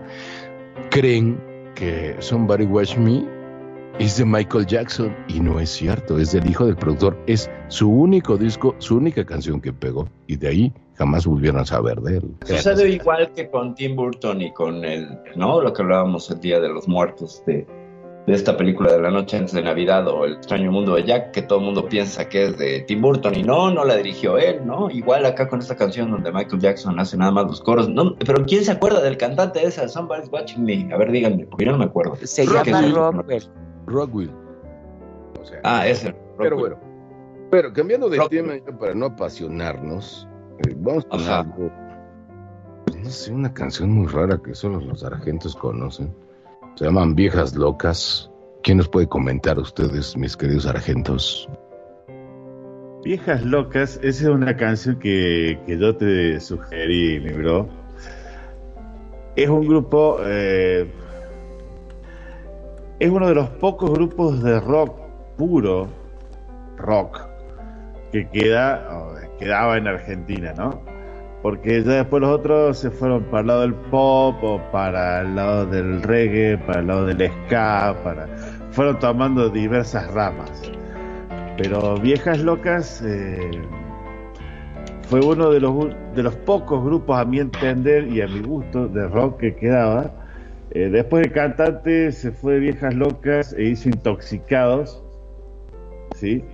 Y fue este chico que yo les comentaba hace un rato que estando en, en estado de, de consumido por los estupefacientes, él y el amigo con el que estaban lo terminó matando. Y está Wow. purgando condena en la cárcel. Eh, no se me fue de la cabeza el nombre de cantante en este momento. El no Piti. Álvarez. El Piti Álvarez, tal cual, ese mismo. Y bueno, él le, le hace un culto a todo lo que es la, droga, tiene muchas canciones que, que hablan de eso, ¿no? Así que si, si quieres, bro, no recuerdo el título de la canción eh, que te había pasado, pero sí, bueno, hablan permanentemente de, de las drogas, de los bajones, que estoy bien, que estoy mal, que alucina en un momento en que sus cubiertos le, le hablan cuando está cocinando. Y si la presentas, por favor, para dejarla y nos vamos con eso. Es que justamente te, te comentaba que no recuerdo el título de la canción que te había pasado. Se llama Viejas Sí. Locas Intoxicados, ¿no? Intoxicados. Y va. Lárgalo, mi bro. Viejas locas intoxicadas. Estamos por aquí por Radio Consentido esto que son las notas de tu vida. No te vayas, no le cambies. Intoxicados, las viejas locas.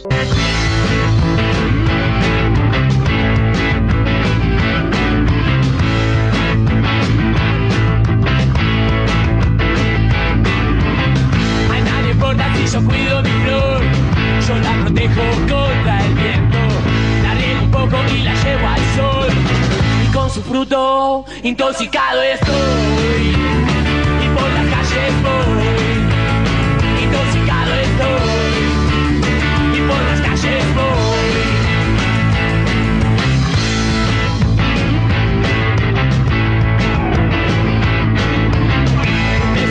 que te va a gustar, con su veneno ella juega, una flor muerta como las demás, que con su fruto intoxicado estás,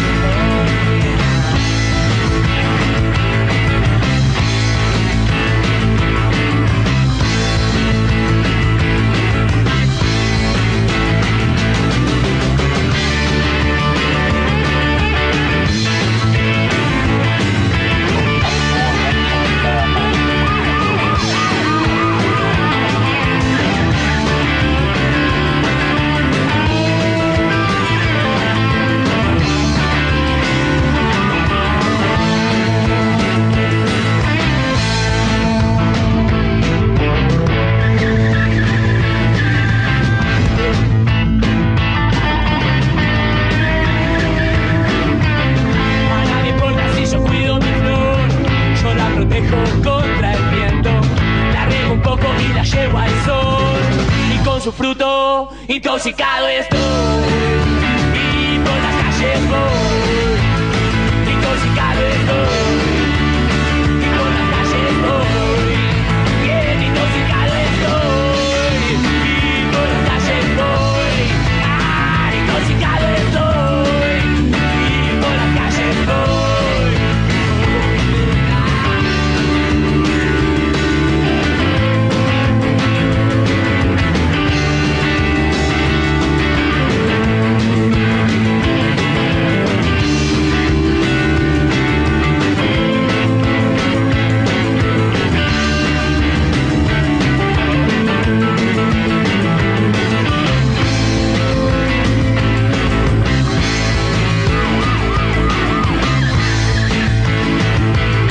bueno, y aquí estamos después de esta tremenda, tremenda balada de rock. Balada, por decir de alguna manera. Vamos a ir con la letra de este joven Piti Álvarez. Que dice así, a nadie importa si yo cuido mi flor. Yo la protejo contra el viento, yo la riego un poco, la llevo al sol. Eh, guay con su fruto, intoxicado estoy y por las calles voy. Intoxicado estoy y por las calles voy. Un mezcalito no te va a gustar. Con su veneno ella juega, una flor muerta como las demás. Que con su fruto intoxicado estás y por las calles vas. Intoxicado estás y por las calles vas, oh nena. A nadie importa si yo cuido mi flor, yo la protejo contra el viento. Y bueno, una clara alusión de su, de su puchito, de su porrito que el muchacho cultivaba en su granjita propia. Y, un poco, Y bueno, y un así poco es. más, ¿no? Un poco más porque dice mezcalito, y no es que se refiere al mezcal, la bebida aguardientosa mexicana, sino a la mezcalina que contiene el peyote y por allá por América del Sur el San Pedro. Entonces seguramente es, es a, a eso que se refiere con su mezcalito, ¿eh? Digo yo. Sí, no sé, hermanita, te manejas mucha información al respecto. Eh, sí, la verdad es que sí. ¿Y qué te puedo decir? Sí, era manejo, era manejo, yo lo he dicho varias veces. Yo sí puedo decir que sí he consumido sustancias, pero de manera ritual y de manera eh, controlada, por así decirlo. Ujú, sí, sí. jamás la podemos controlar. Jamás la podemos No, yo sé que soy controlar. controlable, pero no. más, lo- y lo digo una vez más y lo vuelvo a repetir. Yo, de haber vivido una vida de cuarenta y tantos años sin consumir absolutamente ninguna cosa que no fuera muy poco alcohol, pero muy poco, y eso sí, tabaco y nicotina, probé psilocibina, mezcalina y ayahuasca en la ¿Qué es misma la sesión. si- A ver, a ver. Quedé así, ¿Qué es la psilocibina? ¿Qué es la Psiloci- psilocibina? La psilocibina es el psilocibin y eso es la sustancia psicoactiva que está en ciertos hongos. O sea, cuando dicen me metí hongos, se metieron psilocibin. ¿Ok? Cuando es la mescalina, es, tiene otras, otras cualidades psicoactivas y hay que diferenciar entre psicotrópico y psicoactivo. Por ejemplo, tú te puedes meter cocaína y es psicotrópico. Es decir, tu cuerpo reacciona y entra en un estado de, en el caso de la cocaína, por ejemplo, de efervescencia de actividad neuronal. Y entonces hay un sentimiento de que te da para arriba. Pero, por ejemplo, hay otras que te conectan con otro tipo de estados alterados de conciencia, no tan burdos, por así decirlo. Ahora sí que entre perros hay clases. El uso, por ejemplo, recreativo de la marihuana, ah, depende qué, ¿Qué marihuana, para qué? la uses. Entre perros hay clases y razas. La basura también se.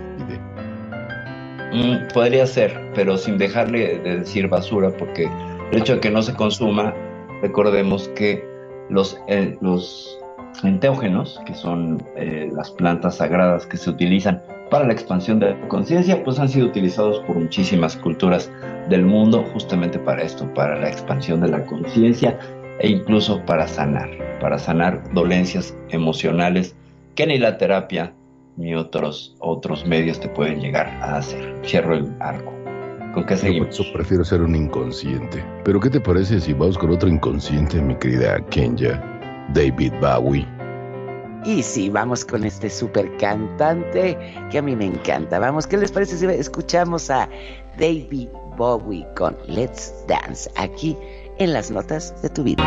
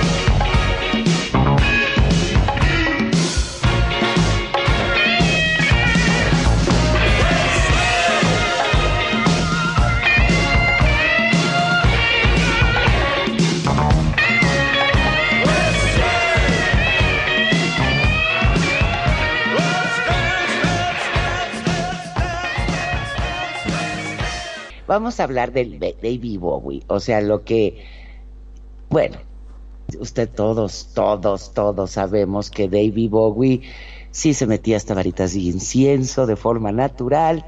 Es más, llegó a decir en un momento que el disco de Station to Station nunca se dio cuenta cómo lo grabó. Entonces, imagínense ustedes el grado que tenía el señor de estar consumiendo drogas.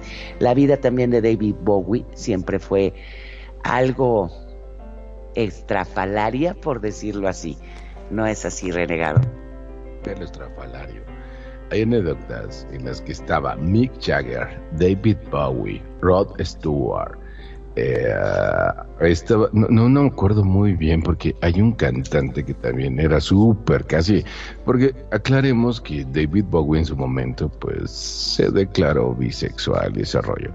En serio, en sus fiestas, que eran orgifiestas, orgifiestas, todos contra todos, incluso hasta con sus novias. Este, de hecho, uno de repente, ya con tantas drogas y alcohol, uno de ellos, o sea, ni siquiera aplicaba la de que, ay, estoy en la alberca y me voy a orinar en la alberca. No, estos recarambas agarraban y así, hacían eso y el otro oh, músico, cantante, se lo estaba tragando, o sea, eran realmente atroces sus fiestas. Digo, no, en mi cabeza no cabe hacer eso, pero en las de ellos sí. Claro, pues vamos, bajo la influencia, influencia de tanta droga, alcohol y rock and roll. Y no sé qué necesidad tenían, pero lo hacían y lo disfrutaron. Digo, a final de cuentas, David Bowie siempre ha sido entre los grandes conocedores que, que, que el gran maestro y lo que tú quieras y mandes, ¿no? De hecho, cuando murió, murió de cáncer. Hizo su último disco. Jamás le dijo a los demás que, que se iba a morir. David Bowie vino solo una vez, una vez a México. Jamás volvió a regresar. Y, digo, porque pues al final de cuentas era un tipo elitista, raro. Y, sí, quiero pensar que sumamente inteligente. De hecho, David Bowie tiene el ojo diferente porque cuando era niño, uno de sus compañeros le pegó en el ojo, lo que hizo que se le dilatara más la pupila del otro y por eso tenía los ojos de diferente color. Pero vamos, o sea, a final de cuentas son rock stars y a mucha gente le gusta su música. A mí en lo personal David Bowie no se me hace wow, eh, pero pues para, como dicen los españoles, para gustos colores y, y para días noches, ¿no? Ese es mi comentario respecto a David Bowie. Pero tenemos la letra de la canción que acabamos de escuchar, ¿no? Vamos con ella. Sí, ¿Cómo ven? Dice, vamos a bailar algo que está perrón. No, no es cierto, vamos a bailar. Ponte tus zapatos rojos y baila el blues. Vamos a bailar. Para la canción que están tocando en la radio. Vamos a balancearnos mientras que las luces de color hasta la cara. Vamos a balancearnos. Dominio a través de la multitud a un espacio vacío. Si dices correr, voy a correr contigo. Si dices que esconder, vamos a escondernos. Porque mi amor por ti rompería mi corazón en dos. Si te caes en mis brazos y tiemblas como una flor, vamos a bailar. Vamos a bailar por medio de tu gracia. Debe caer. Vamos a bailar por medio de esta noche. Es todo. Vamos a balancearnos. Podrías mirarme a los ojos. Vamos a balancearnos bajo la luz de la luna, esta luna grave. Si dices correr, voy a correr contigo. Si dices que esconder, vamos a escondernos. Porque mi amor por ti rompería mi corazón en dos. Si te caes en mis brazos y tiemblas como una flor. Esto es Vamos a bailar, David Bowie. Kenia. Mí la verdad me encanta y sí, como, como a mí se me hace un cantante como muy polémico, pero a pesar de toda la vida que llevó tan turbia y que tuvo todos los excesos, él logró recuperarse y como bien decía renegado ya sus últimos años, él este, muere de cáncer, este independientemente de su de su música, de su vida, a mí me gusta mucho su música, se me hace un gran artista y hay que reconocerle que al nivel que él llegó de no recordar que en 1976 hizo un disco que no supo ni cómo, el poder recuperarse, a mí la verdad es este, eh, no sé, admirable, no sé qué piensen Magnum y o Bestia. Sí, efectivamente, este, como estás diciendo, es impresionante. eh, estaba leyendo justamente eh, lo que él hablaba en un reportaje, ¿no? Que a mediados de la década del 70 dejó claro sus problemas con las drogas, asegurando que incluso en una oportunidad que su dieta consistía solamente en pimentones y leche. Asimismo, no tenía ningún recuerdo de haber grabado su álbum, como dijiste, Station Station, ¿no? En el 76, debido a su exceso de consumo de cocaína. Si bien tratan de abordar que en, un, en algún momento él había dejado las drogas, realmente mm, parece ser que no fue tan así, ¿no? Porque se, hay muchas entrevistas que le han hecho en la cual se lo veía que estaba totalmente perdido. Si mal no recuerdo, creo que ha estado él o participó en algunas películas. ¿Puede ser? Sí, sí, sí, sí, él estuvo en películas. Y sobre Este, no me todo del tipo infantil, ¿no? Me parece. David, David Bowie eh, tenía diferentes, este, como, como facetas, ¿sabes? De repente se cría, ah, desde cuenta como un avatar, pero en vida real. Y Claro. el Señor de las Estrellas y ese tipo de cosas, ¿no? Y digo, pero, pero a final de cuentas, eh, que de esto se trata el, el programa y, y- gente que abusa de las drogas. Sin embargo, algo que me gustaría comentar, y se los dejo al aire. ¿Alguno de ustedes sabe quién es Charlie Watts? No. Es pregunta. ¿Alguien sabe quién Yo es sí Charlie sé, yo sí sé, yo sí sé, yo sí sé. es uno Pero de tú estás fuera, estás haciéndote un café. No, bueno, ya no dije nada, ya me voy. Entonces, Charlie Watts es un ser humano que yo Es el primo inglés de Charlie Este, García. Charlie Watts es sigue con tus tonterías, Perfi, nada más porque eres mi hermana. Perfi, por favor, Perfi, ayúdame a decir quién es Charlie Watts. Es el baterista de los Rolling Stones. Ah, sí, claro, tú lo metigaste, pero, pero Perfi sí lo sabía. Él es el baterista de los Rolling Stones. En medio de tanta droga, tanta alcohol y tanto exceso, Charlie Watts jamás entró en esas fiestas.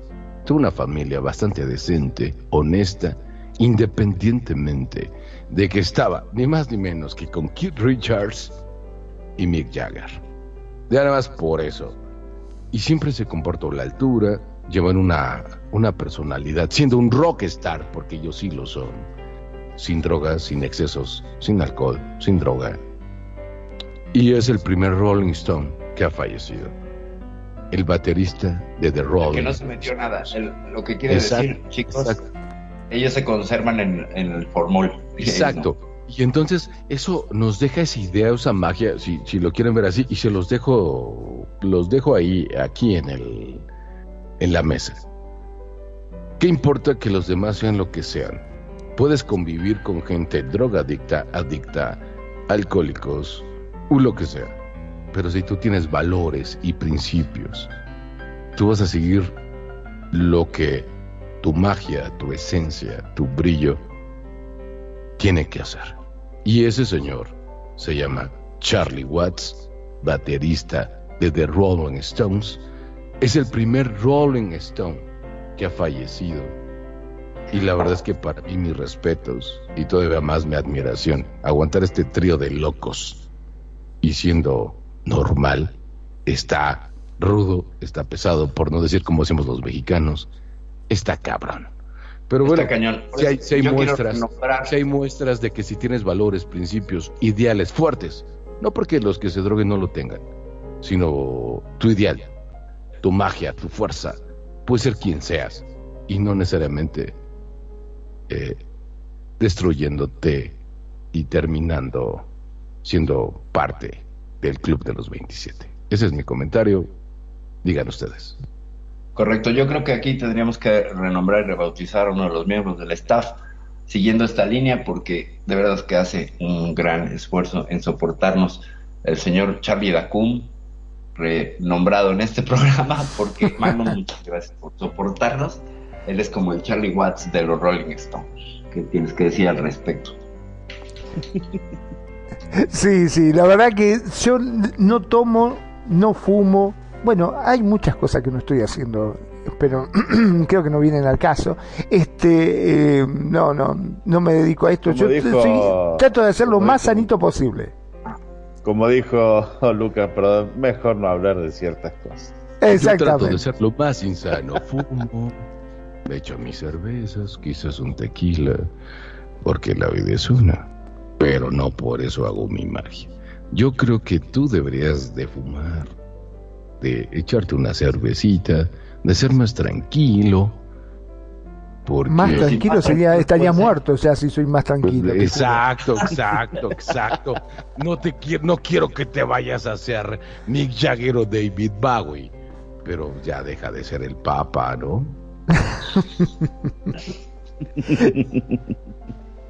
Demasiado. Ay, Es el papá de la estación.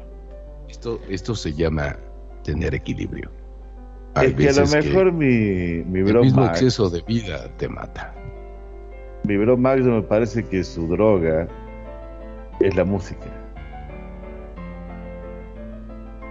Sí, la Y verdad que sí. eso- Su droga, su droga es el cemento, es el cemento. Su droga es el cemento, yo sé de qué hablo. Ese de construcción, ¿sabes? Sí, sí, sí, exactamente. Sí, como estoy en la No es parte que de construcción. Cemento y las varillas, esa es su droga. Y es- que, que seas feliz, y eso está bien. Qué bueno que tú has tenido ese, ese tipo de forma de vida, porque gracias a eso estás con nosotros, estás vivo, estás bien, estás coherente, y aunque eres un rock star de la radio, al menos en Second Life, estás bien, estás coherente, estás con tus valores y tus principios, y eso es lo importante de todos y cada uno de nosotros. Estar bien, estar feliz, estar coherente, y seguir tus valores y principios. Para mí eso se me hace digno de halagar. Lo mismo que mi bro Bestia. Es igual, es un tipo que le encanta la radio. Y lo quiero aclarar, mis queridos radioescuchas, desde el primer momento que lo invitamos, el señor se acopló como si, como si fuera el dios de la radio. De una manera tan impresionante que este cabrón salió para esto. Perfect, ¿qué les digo? El cerebro de la radio, saca datos de aquí, que, que- que la que no sé qué, y, y lo saca, ¿saben? Kenya, La ¿Qué? penta fina. Kenya, la parte elegante, inteligente, que busca, que da datos, que todo. ¿Qué les digo? O sea, todo se junta. Todo se junta para hacer la magia que somos Radio Consentido, las dotas de tu vida. Venga, bravo por eso. Y bueno, Renegado con su dirección, su voz y su voz aterciopela- aterciopelada y profunda, por supuesto que le agrega un tono de profesionalismo a nosotros que tenemos, como él dice que yo tengo la voz chillona, entonces bueno, yo la de la voz chillona, quiero decirte bro, que gracias, gracias en ese sentido. por aportar ese tono, esa cadencia y esa, como siempre, locución tan precisa. Bestia, ¿qué tienes que decirle para agradecerle? Porque si no le agradeces te va a agarrar Pero- de barco, ¿eh? Te agradezco, pero bestia, ¿qué crees que tenemos algo ahí? Eh, pero la canción que me mandaste, eh, mi querida Perfi, aparece así como eh, ahí, porque sí sabes que son las reglas ahora, ¿no? O sea que inteligencia artificial. Y no, me va a parece más. Pero es la de los esta Blue Pills, ¿no? supongo. ¿Cómo no? La de Blue Pills. Pero ya Internet con sus nuevas reglas ya no me deja hacer eso. Así que bueno, ¿qué te parece si la escuchamos? Y regresamos Sí. y la comentas. Va, ¿Sabe? que va. Estas son las notas de tu vida. Muchísimas gracias por estar con nosotros. Esto lo hacemos por y para ti. Radio con sentido en las notas de tu vida.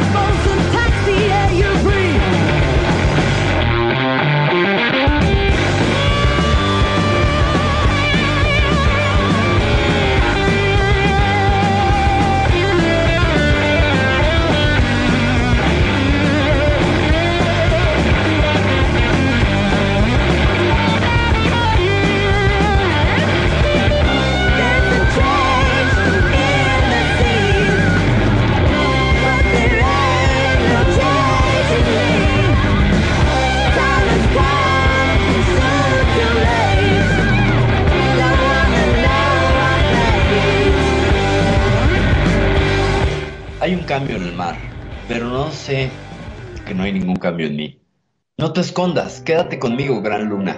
Sigue adelante, ¿qué más puedes hacer? Porque todo el mundo quiere cambiar. Tienes que levantarte y enfrentar tu destino. No hay manera de salvarlo todo. Ahora estamos contra la pared. No importa, es demasiado tarde. El océano muere, la gente llora. El gobierno nos está espiando a ti y a mí. Despierta, cariño. ¿No ves que te estoy rogando que vengas? Ven y libérame. ¿Por qué todo el mundo quiere cambiar? Tienes que levantarte y enfrentar tu destino. No hay manera de salvarlo todo. Ahora estamos contra la pared. No importa, es demasiado tarde. Hay un cambio en el mar, pero no hay ningún cambio en mí. He llegado al tiempo.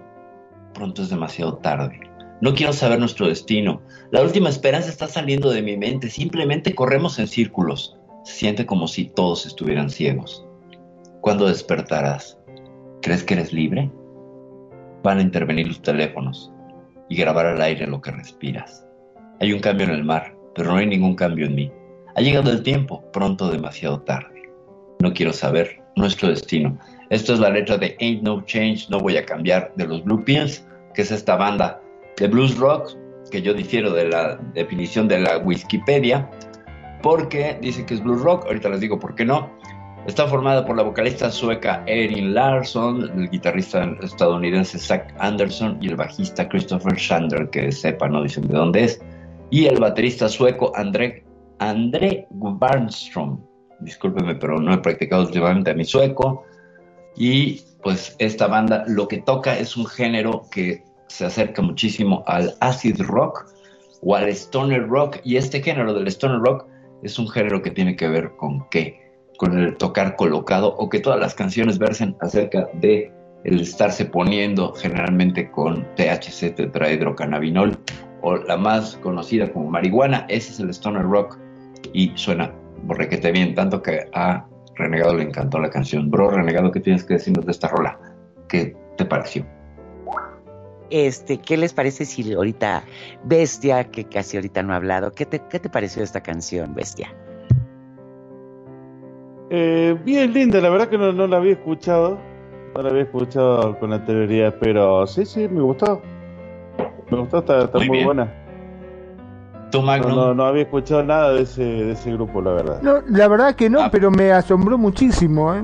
Ah, Al igual que Bestia, no, no la había escuchado, pero realmente este, suena muy bien. Yo, como siempre digo, que no entiendo el inglés, pero la fuerza que pone, la verdad que está buenísima. Muy buen tema. Sí, Inclusive, buena, buena polenta, buen power. claro, como dijo Renegado, está hasta como para ponerlo de intro ese también.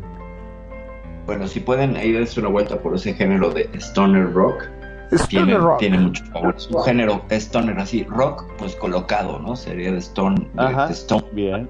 por el, el- el- por la frase o la palabra más bien que tiene que ver con el diccionario urbano del slang norteamericano, que sería pues, estás colocado, estás puesto, estás trepado, ¿no?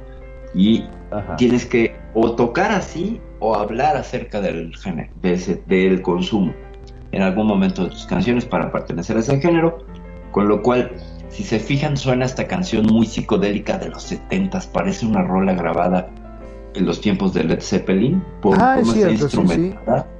Sí, sí. Y te suena y dices, no, esto, esto suena muy viejo, pero no, en realidad es una rola del 2018, o sea, es relativamente moderna y tiene todo ese power. Y ciertamente tú ves el arte de los Blue Pills y es completamente psicodélico.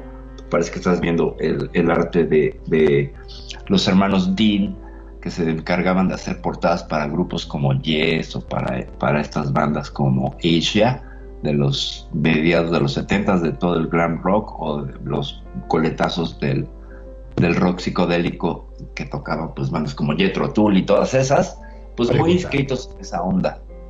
Y Pregunta. pues suenan a eso, ¿no? Venga. ¿Y ya han tenido la oportunidad de escuchar la nueva rola de, de Beatles que acaba de salir hace, ¿qué les gusta? ¿Tres semanas?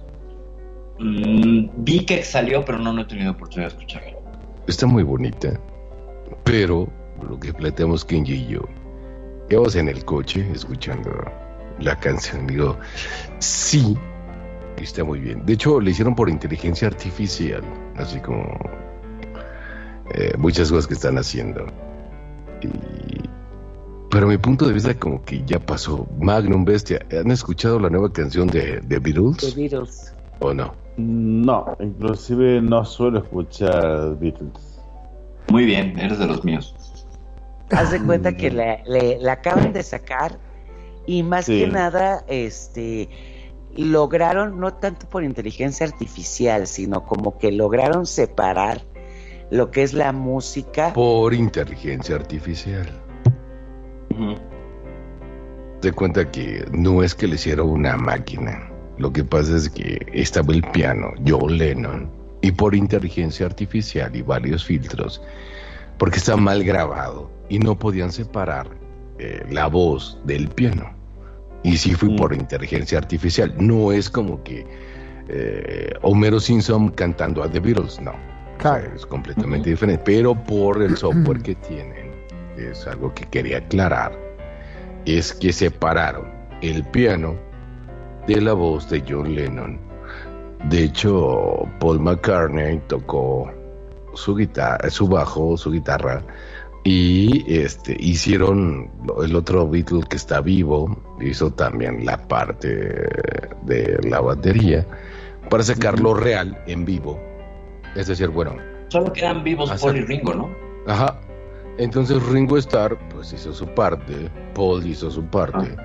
Y, Y le este- dijeron a John, tú no vas a estar. Ajá, y lo lanzaron. Y, y está, eh, o sea, sí, pero algo que platicábamos, no sé Kenya si me quieres apoyar con ese, con ese comentario, que decíamos, bueno, sí, pero ya pasó, es, pues, es lo mismo, ¿no? Es que yo tampoco soy fan de los Beatles, no soy mucho de oírlos. Mi particular opinión es que ya fue. O sea, habrá mucha gente que, que añore escuchar este John Lennon y todo, escucharlo, pero yo, y, y que me perdone Paul McCartney, pero porque también fue apoyado, y ahorita que Paul McCartney hizo su presentación en México, yo creo que es querer sacar dinero, que era lo que yo le comentaba a Renegado, le decía lo que son el, hambre. Y me decía, pero ¿qué necesita Paul McCartney tener dinero? Le digo, pues oye, que vuelvas a sacar una canción así con, con John Lennon, obviamente le va a dar más dinero a ellos. a Cuando, mí cuando no se supone, perdón, cuando No, se sí, sí. supone que Paul McCartney está muerto y es un impostor y el otro ya se murió, hicieron exacto. Exacto. Entonces, a mí no me, a mí la verdad la canción no se me hizo wow, pero a mucha gente Yo hablo de la le letra, da- está muy bonita. Está bonita, pero es más, yo te puedo decir que si la hubieran sacado en un disco cualquiera de los Beatles, es la que menos les pegaba. Así. Sí, es el factor nostalgia, ¿no? Creo que hay muchos fans de los Beatles, eh, gente de una generación arriba de la nuestra, que les gustan mucho y que, pues sí, obviamente, es, es, es nostalgia, ¿no? Y, no podemos como- quejarnos nosotros, al menos yo. Llevamos 10 años eh, reviviendo todos los 80s con todos los géneros, como el synthwave, el vaporwave y todos estos géneros, que estaría padre hacer un programa al respecto. Si no los conocen, llevan 11 años en la ignominia, gente, dime. Perfi. Es que tú no eres DJ. ¿Sabes qué está regresando ahora? La música disco. Es lo de ahora. La música disco remasterizada con nuevas voces. Está regresando la música disco. En serio, te lo digo. Es lo que más está pegando en las discotecas RL, bueno, antros.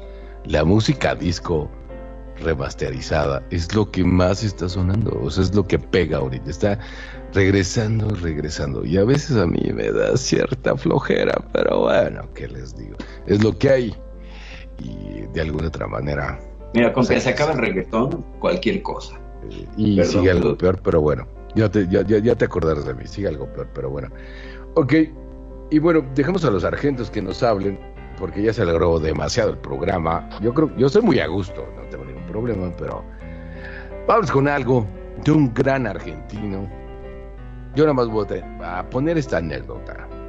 Una persona que era Maradona se echó una fiesta ni más ni menos que con Charlie García. Y Maradona, el futbolista rey de la droga, dijo, no, yo con estos no vuelvo a ir. Se echaron una de una semana. Charlie García y tus amigos, tan felices y tranquilos como si eso fuera todo el año. ¿Qué nos quieren comentar? Ustedes que los conocen más, siendo de esa gran patria argentina, Magnum Bestia, Bestia Magnum. ¿Qué nos pueden comentar al respecto? Y con eso cerramos el programa. Bueno, con respecto a Charlie García, como bien habíamos dicho en su momento, este Charlie García, eh, nada, hacía bastante apología a la droga. De hecho, eh, cuando se hablaba del famoso sol sin droga, él había dicho yo prefiero las drogas sin sol. Pero ahora, que ya es una persona adulta, que ya está yendo al ocaso de su vida, ha cambiado un poco. Y en una nota que le habían hecho en un diario dijo que las drogas te hacen creer que estás en un paraíso por un segundo, pero después se convierten en un infierno. Y lo son en todo sentido. Es terrible que a los pibes no le presenten ningún otro aliciente para vivir, añadió García en una entrevista que mantuvo con una revista que se llama Cultura Villera. En el sexto número de la revista, eh, bueno, mm, hay una foto en donde eh, supuestamente aparece en la contratapa Charlie García escribiendo en, con un aerosol en un vidrio donde registra la frase Say no drugs. O sea, antes era el Say no more, ¿te acordás, bestia? Ahora ya pone Say no drugs. Oh my god. Sí, sí, sí, sí. Bueno, nuestro buen Charlie que, que nos prepara esas sorpresitas permanentemente, ¿no? Aunque ahora, después de su rehabilitación, entre comillas, está bastante más, más derechito y como bien decís, va derechito, ya está muy cerca del ocaso, de su propio caso y yo creo que se va, mantiene bastante, bastante lúcido, por decirlo de una manera. Eh, pero sí, sí, la- la- siempre nos ha tenido acostumbrados a, a esas cositas como para estar de vuelta, para reflotarse de vuelta en la opinión de, de la gente, ¿no? Exactamente. Es, bueno, provocar esos pequeños sismos. sí, sí, la verdad que sí. Bueno, ¿qué te parece, mi estimado bro, si vamos con un tema de él? Sí, sí, estaría, estaría muy bueno pa- para cerrar el programa y bueno, ¿quién más que el Dios? El Dios de la droga. Pues preséntelo Del- ustedes. del rock favor. argentino. Sería un honor y un placer. Claro que sí. Decime cuál es el tema y lo presentamos con gusto. Un tema en particular que a mí me encanta y se llama No voy en tren. Uy, buenísimo, sí, es un temazo. Entonces, bueno, vamos con un temazo del maestro Charlie García que tiene oído absoluto. ¿eh? No voy en tren por Radio Consentido en este programa que se llama Las Notas de tu Vida.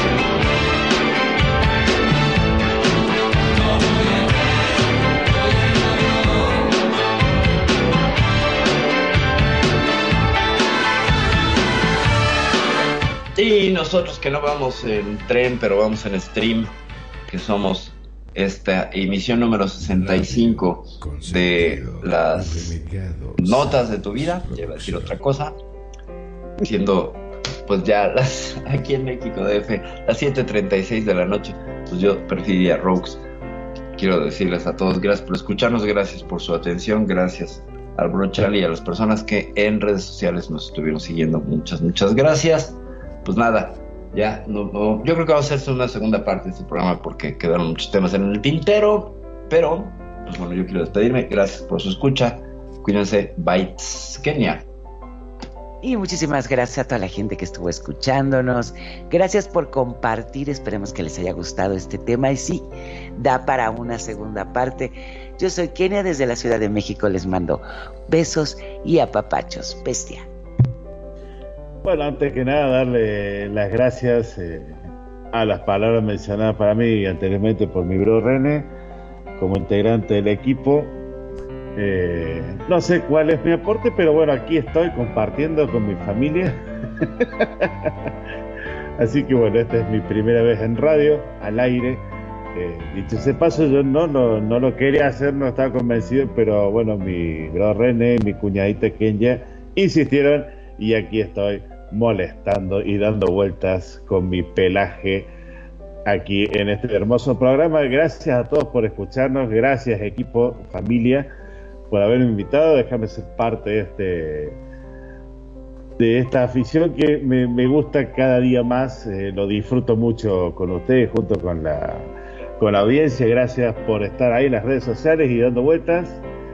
Abrazo grande, nos vemos el próximo sábado, mi bro Magno. Claro que sí, nos estamos viendo, si Dios quiere, el próximo sábado. Y para vos que recién te estás enganchando y que estás diciendo, ¡ay Dios! ¿Cómo puede ser? Me lo perdí. No, no te perdiste nada, porque entrando en www.radioconsentido.blogspot.com.ar Ahí vas a encontrar no solamente la programación de la radio, sino también todos los programas ya emitidos, ya que todos los programas son grabados y subidos a nuestro servidor para que lo puedas escuchar cuando disponga de tiempo y por supuesto lo puedas compartir con tus amigos.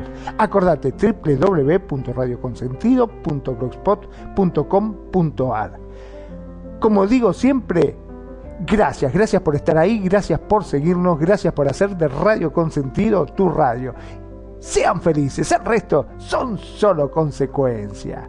Renegado. Y bueno, este que les hablo es el regado. Muchísimas gracias a todos los que estuvieron por aquí participando, fuera, adentro, Charlie Carusi, y a toda la gente que estuvo por aquí platicando, haciendo comentarios. Muchísimas gracias. Esta radio es por y para ti, para ustedes, porque sin ustedes no somos nada. Muchísimas gracias. Yo soy de Monterrey, Nuevo México. Y bueno, ¿qué les digo? Cuídense bien, pórtense mal y recuerda que lo que no te mata te hace más fuerte. Y bueno, nos vemos la próxima, si así, si así, si así se quiere. Y si no, pues no. Bye bye. Disfruta tu fin de semana. Hasta la vista. Esto es Radio Consentido en las notas de tu vida.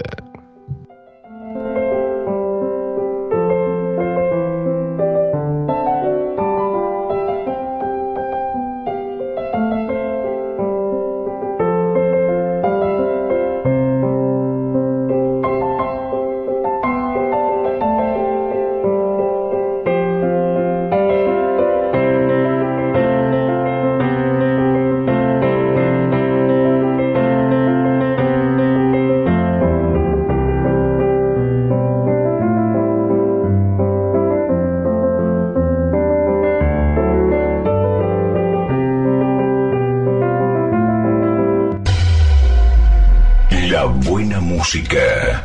Solo la puedes escuchar por aquí. Radio Consentido, consintiendo tus oídos. Tu mejor opción en radio por Second Life.